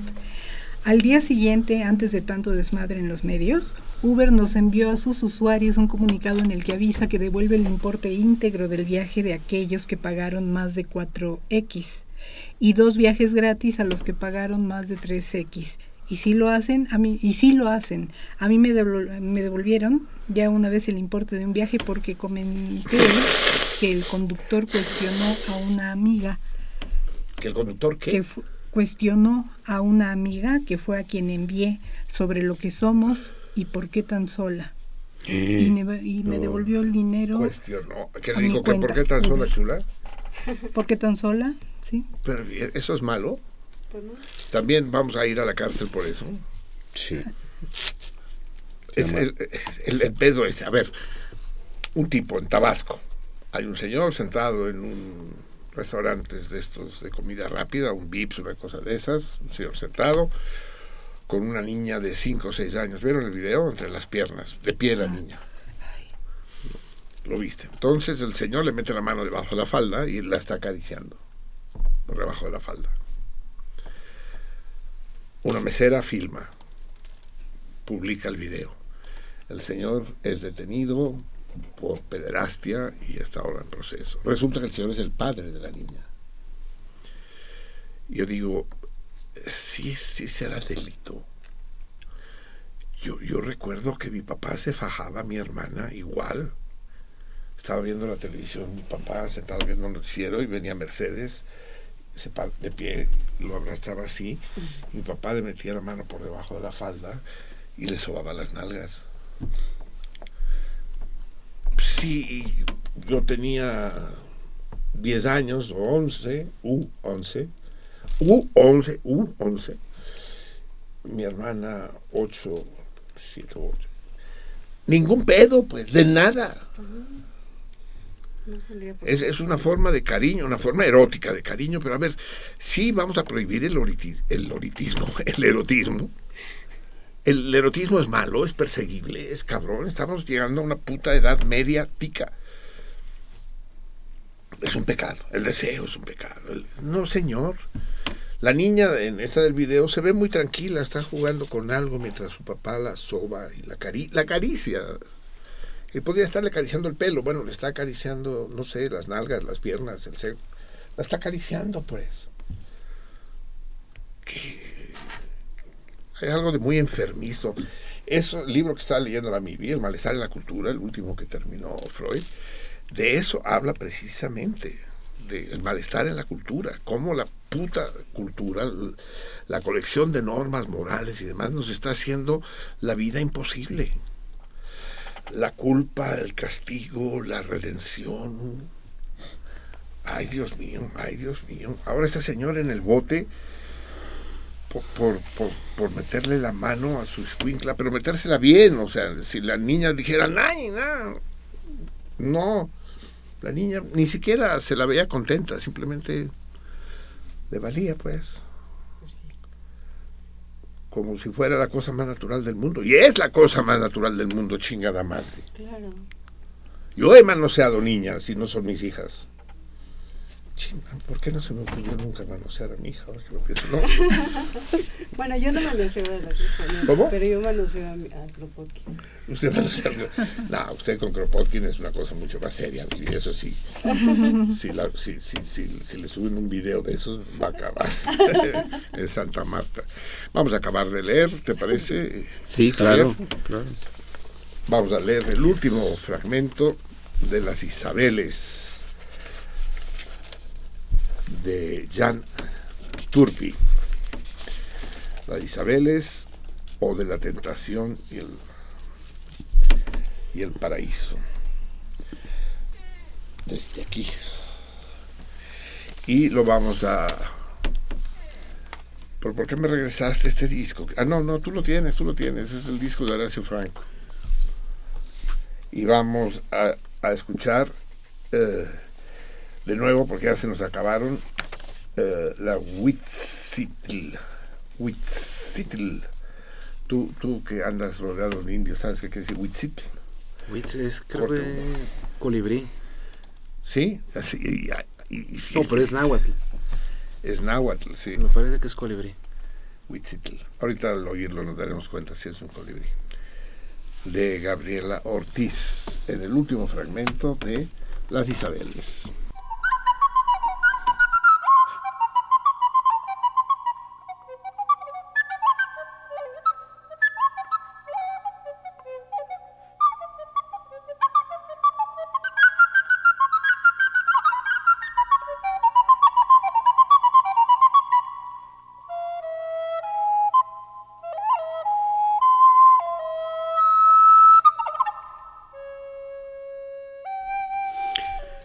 Caín, Abel y Ana Isabel.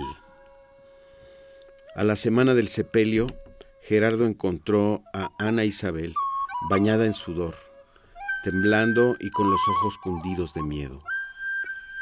Le preguntó qué sucedía y ella le dijo, tenemos que irnos cuanto antes o tu hermano nos matará.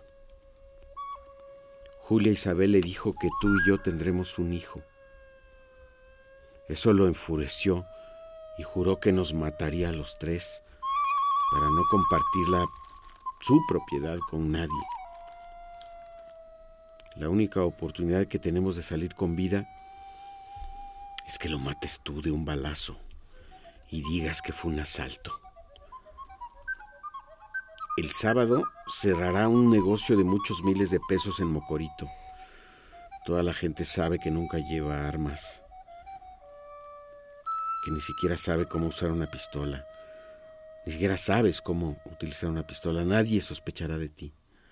Lo único que tienes que hacer después de disparar es tomar la bolsa del dinero, espolear tu caballo para llegar en el menor tiempo posible al barranco, arrojar la pistola y la bolsa de la paga y regresar a todo galope. Toma. Es la pistola de mi difunto esposo. Ocúltala en el saco y sácala solo para disparar. Caía la tarde cuando un arriero llevó los cadáveres de los güeros al rancho. Habían sido asaltados y muertos en el percance. Gilberto el mayor con dos balazos en la espalda, mientras que Gerardo fue encontrado muerto junto a su montura en el fondo del barranco.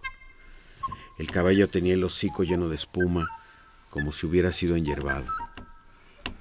A unos cuantos metros quedó la pistola de Julián Maldonado que alguien había robado de la vitrina de la sala.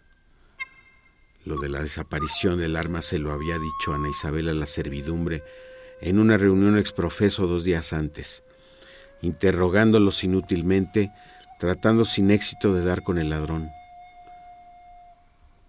Todo fue confirmado por las autoridades que dieron fe del acaecido y prometieron a las viudas encontrar a los asesinos y recuperar el dinero.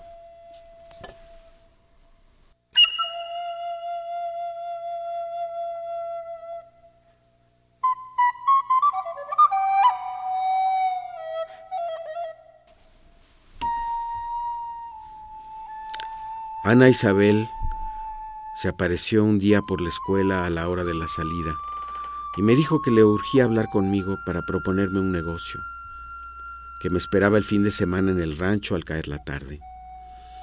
Antes de retirarse me preguntó que si le parecía una mujer atractiva y agregó, como al descuido, que a sus años ella se hacía notar donde se apareciera, sobre todo ante los ojos de los hombres que hilvanaban suspiros a su paso que podía tener al que fuera comiendo de su mano, y por Dios que no exageraba. Cuando llegué a las Isabeles, mi cabeza era un desgarriate. Soy viuda y estoy embarazada, apenas dos meses. Necesito casarme para que mi hijo tenga un padre legítimo. Quiero que seas mi marido y que le des tu apellido a mi hijo. A cambio te ofrezco tres meses de placer. Luego cuidarás de mí por cuatro meses. Pariré a mi hijo y cumplida la cuarentena, cuarentena, viviremos como marido y mujer el tiempo que demore en vender el rancho, que no será mucho en vista del precio y las facilidades de la operación. Y yo me iré con mi hijo a un lugar que nadie sabrá, ni siquiera tú. Nos divorciaremos de común acuerdo y recibirás a cambio el 10% de la mitad que me corresponde. La otra es de Julia Isabel y mi nieto, que también se irán conmigo. Si aceptas, puedes quedarte a dormir aquí hoy mismo y mañana nos casaremos sin mayores trámites.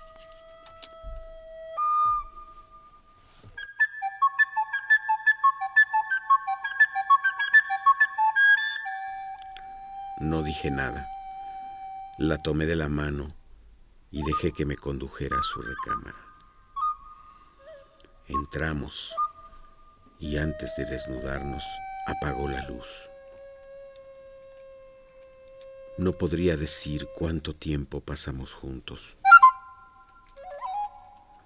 Pero cuando abandoné la oscuridad de la habitación, ella dormía o fingía dormir. Dejé el rancho sin volver la vista, con el corazón ya envenenado. Y jamás volvimos a vernos. Dios, hay noches que no duermo, no más de recordarla entre mis brazos.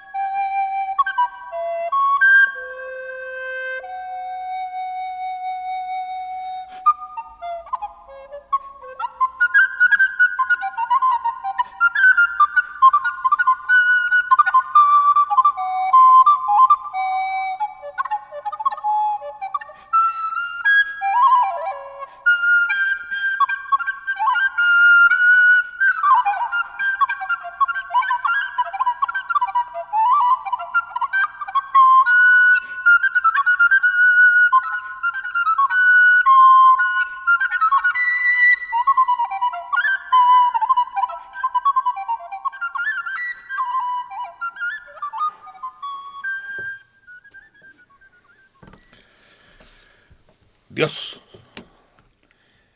Qué manera de jugar con el lector del Jean Turpi.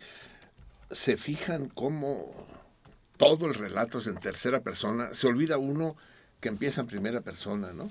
Que, que las primeras frases dicen, yo soy fulanito. Y entonces empieza a contar la historia de las dos familias y de los güeros. Y, y en el último momento aparece como personaje. ¿Y de qué manera? ¿No?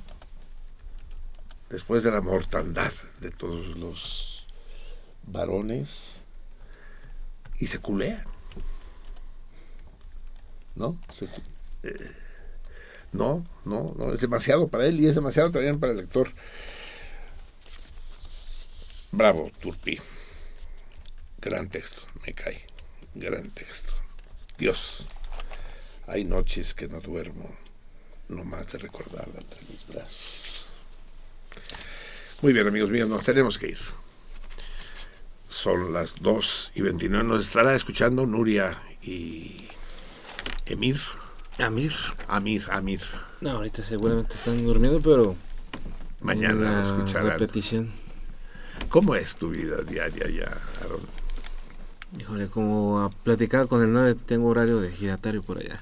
¿Sí? O sea, a las cinco y media me levanto, a las seis o seis y media salgo al trabajo. ¿En qué consiste tu trabajo? Bueno, más que nada, este, estar supervisando obra, proyecto. Entonces, desde... ¿Trabajas para una compañía o de freelance? No, es independiente. Entonces, sí, ¿Trabajas eh, solo? ¿O tienes ayudantes? Hay albañiles, este, de todo. O sea, todos los que intervienen en el proceso de, de la construcción. Pero tú eres el que parte el queso. Así es. y no haces exclusivamente paisajismo, haces en general construcción. Sí, construcción más que nada, este, últimamente lo que hemos pirámides son- mayas y- No, ya pasaron de moda. no, casas habitación, es lo que hemos hecho últimamente. ¿Se está sobrepoblando eso? No, en lo absoluto, ¿eh? ¿No? No, hay muy poca densidad de población, ahí va, ves más este, No no- naturaleza. No se, no se va, no se va a echar a perder el sitio.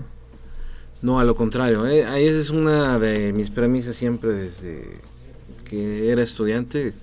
el- la columna vertebral, vertebral perdón, de siempre de lo que me toca aprovechar y más allá en aquellos lugares es la naturaleza. No tanto como este que no la toquemos, sino integrarla y tenerla como parte de, la misma construcción. ¿no? Qué padre, es, es todo un sueño vivir ahí. Ya no vamos a leer la correspondencia de hoy porque se nos echó el tiempo encima, pero sí voy a decir las cartas que recibimos. Nos volvió a escribir. Ah, y tengo que corregir, ¿eh?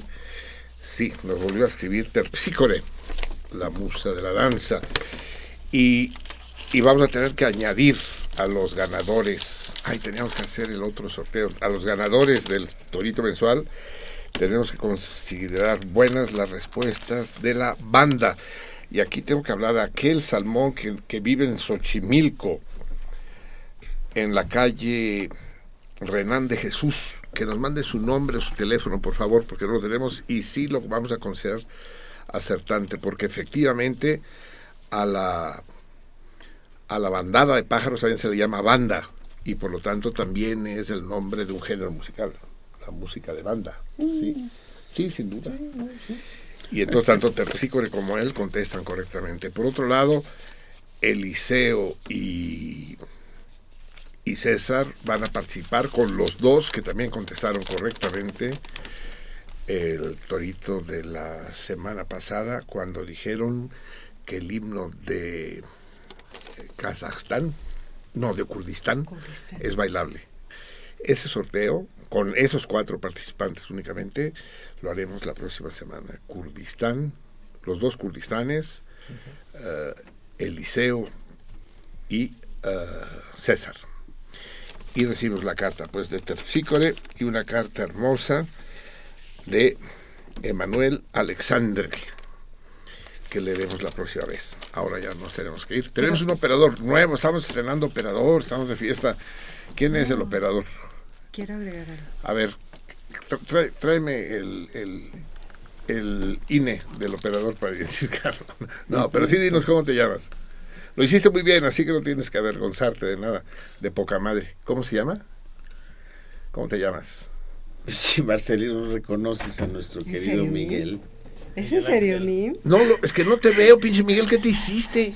¿Es, es Miguel Ángel? Claro. Sí, claro, Nim.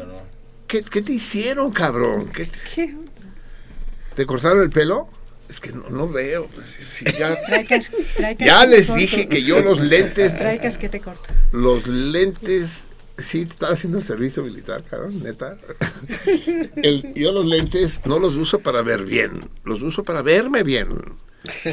Para dar aquí un aire de intelectual. Ok, quiero agregar algo. Nos escribe Tauro Juan Manuel. Ay, Y- eso es muy importante. Eh, te manda muchos saludos, Aaron. Muchas gracias, de igual forma. ¿Y qué más dice? Solamente eso. ¿Y de su estado de salud? Pues dice ¿El que, velorio cuándo es? ¿Dónde? que ya, nos, ya nos enviará las invitaciones. ¿Ahí hay algo nuevo? Aquí dice David Contreras, Pineda, el callejón de la leyenda de los carruajes que duraron tres días sin moverse es el de la Condesa, esquina con Madero, a un costado de la Casa de los Azulejos. Eh, es que nos dijeron varias cosas. La Condesa, 5 de mayo. Sí, eh, pero la Condesa suena más colonial. sí, porque el 5 de mayo hace que digas tú Sí, que colonial, ya, tú no. no, ya no. Y eh, tenemos por teléfono también alguna cosa. Sí, Jorge, el Beto Hidalgo. Ah, contesta el torito. Contesta el torito. El Beto Hidalgo. Muy bien.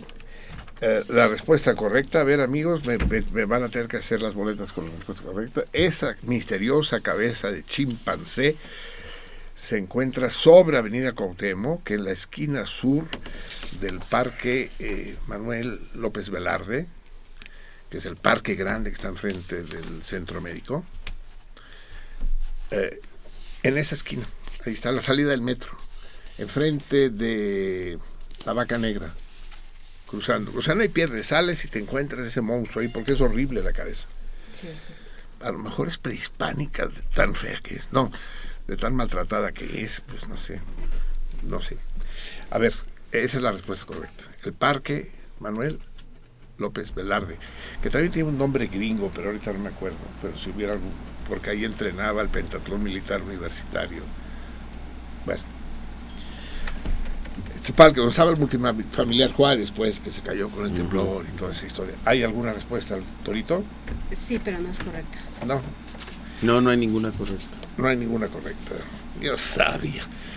Vayan a ver el chango, vayan a ver el chango, para que les dé coraje, para que lo agarren, lo agarren a patadas. No hay ninguna correcta. No. Ni que se pueda ni que pueda parecer correcta. Pues, ¿no? Ah, hay una vi que, que, que nuestra querida ah, ¿Quién tú? ah, sí, ah, la- ay, Aquí hay uno. Lilia, Lilia Peña, sí. Lilia Peña nos habla de esa cabeza de obsidiana maravillosa de, pues no chimpancé, es un simio, sí, de obsidiana. La mona de Texcoco, ¿no? Es impecable, brillante, parece hecha por los lapidarios Castillo de Tascos, maravillosa, que está en el Museo de Antropología. Espero que no se la hayan clavado todavía. Pero eso no es una estatua, no es un monumento. De hecho, Francisco Lilia. Castilla también lo dice, ¿eh? ¿En Tam- qué? de- que también de- que está en el Museo de Antropología. La cabeza de Entonces no se puede tomar como buena ninguna. No, no, no. Pues bueno, me los volví a coger, salmones. Vámonos. Vámonos. Yo con la satisfacción de haber ganado, ustedes con la tristeza de haber perdido, quién sabe cuál de los dos lleva mejor suerte.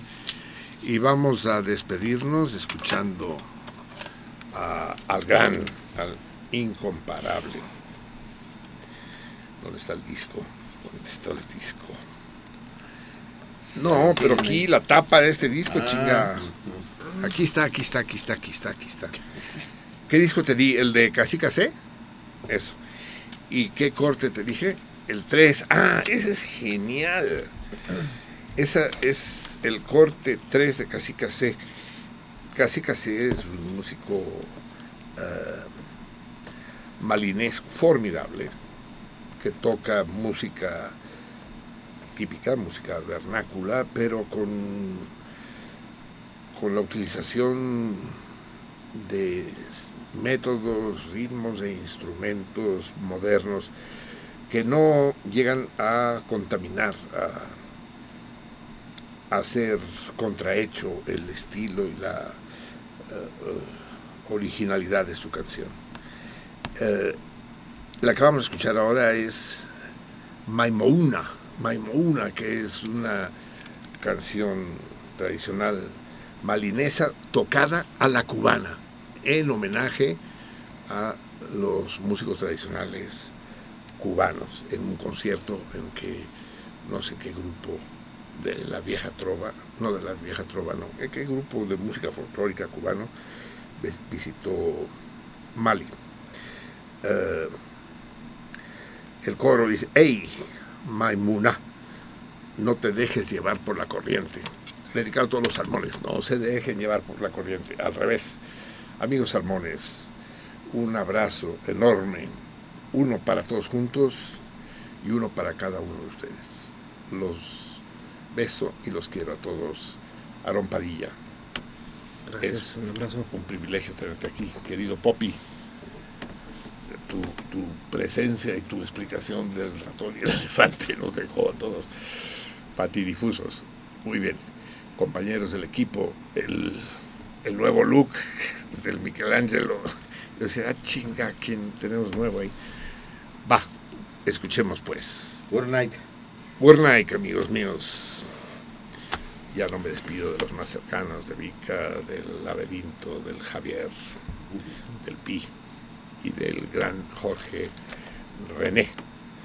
Todos al pie del cañón. Maimuna, Maimuna, Salmones, Maimuna.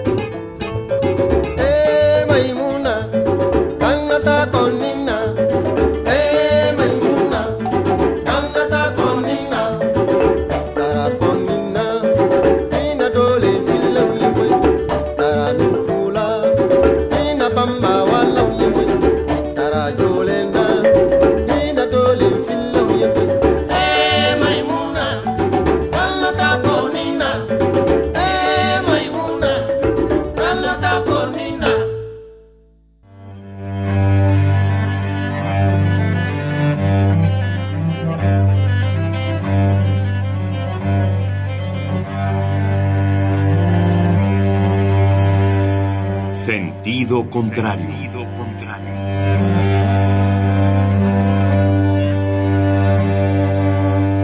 El Museo Universitario del Chopo presenta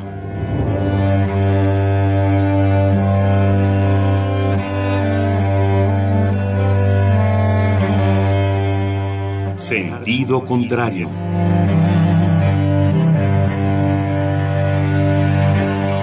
Una emisión de Marcelino Perelló.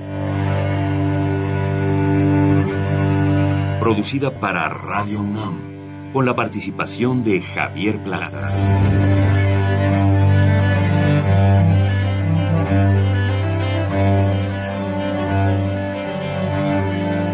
A veces es la manera de llegar más rápido. A veces. A veces es la única manera de llegar. A menudo es la manera de no llegar.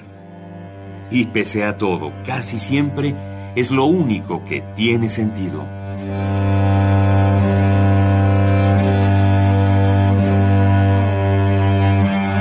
Sentido contrario. Sentido contrario.